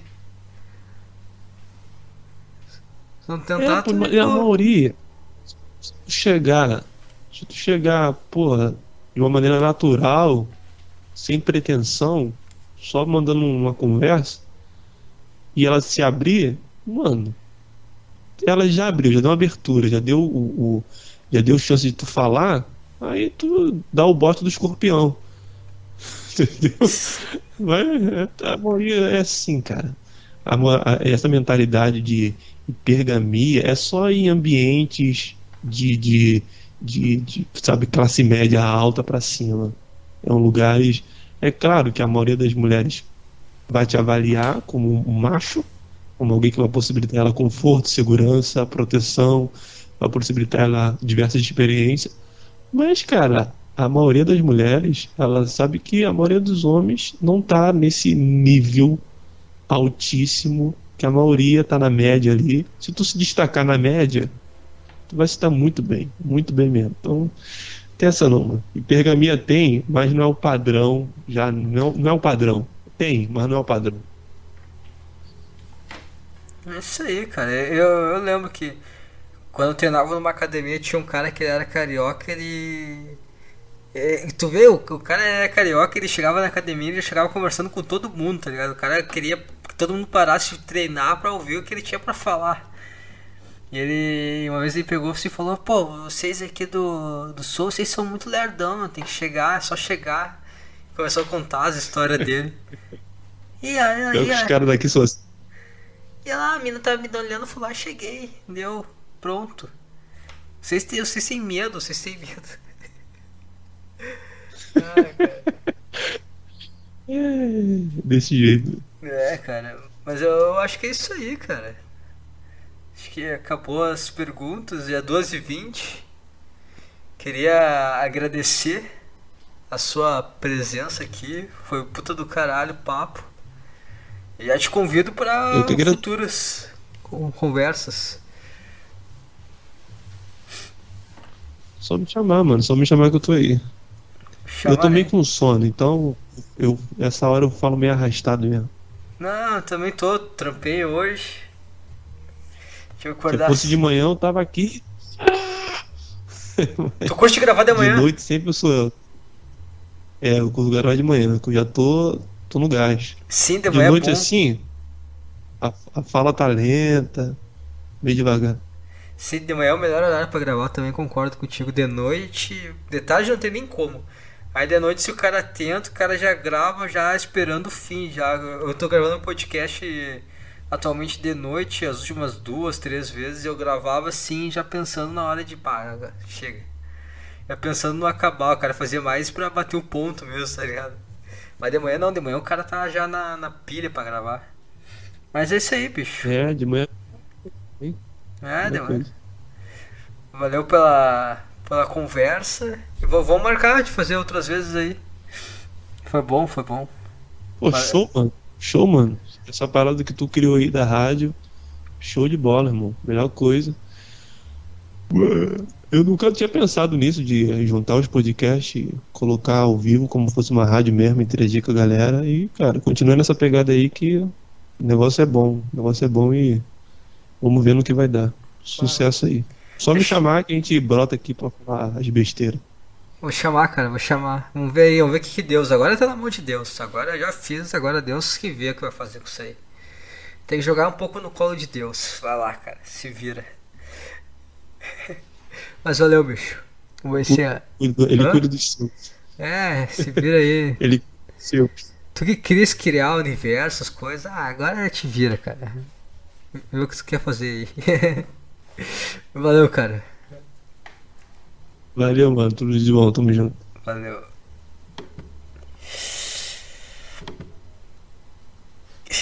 É isso aí, galera. Chegamos ao fim de mais uma transmissão da Underdog FM. Aí contamos com a participação do Roger do Limbo Podcast.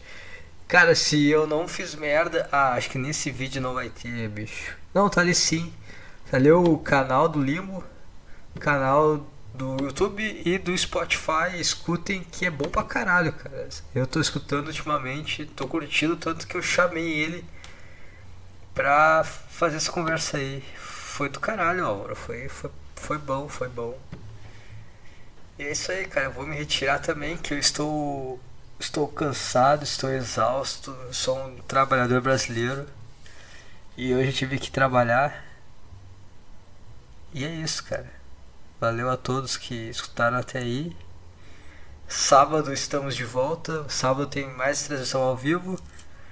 De terça a sexta aí, 7h15, tá rolando programação aí que eu toco aí uns 5 podcasts por dia. Não é ao vivo, porque também aí, aí, aí é complicado, cara. Fazer todo dia ao vivo é, é complicado. Mas, mas tá rolando aí, tem uns videozinhos ali do, do que dos caras me mandam aí na, os últimos podcasts deles. E escutem, porque não sei se todos aí conheciam o Roger. Mas vocês viram aí que rolou puta papo do caralho e o podcast dele também rola muita coisa boa, cara. Então, tem um- uma coisa que dá pra tirar positivo da Underdog FM é poder conhecer outros caras que fazem um trampo um trampo do caralho. Mas é isso aí, vou me retirando aqui. E valeu, valeu pra, por quem acompanhou. Até, até sábado que vem.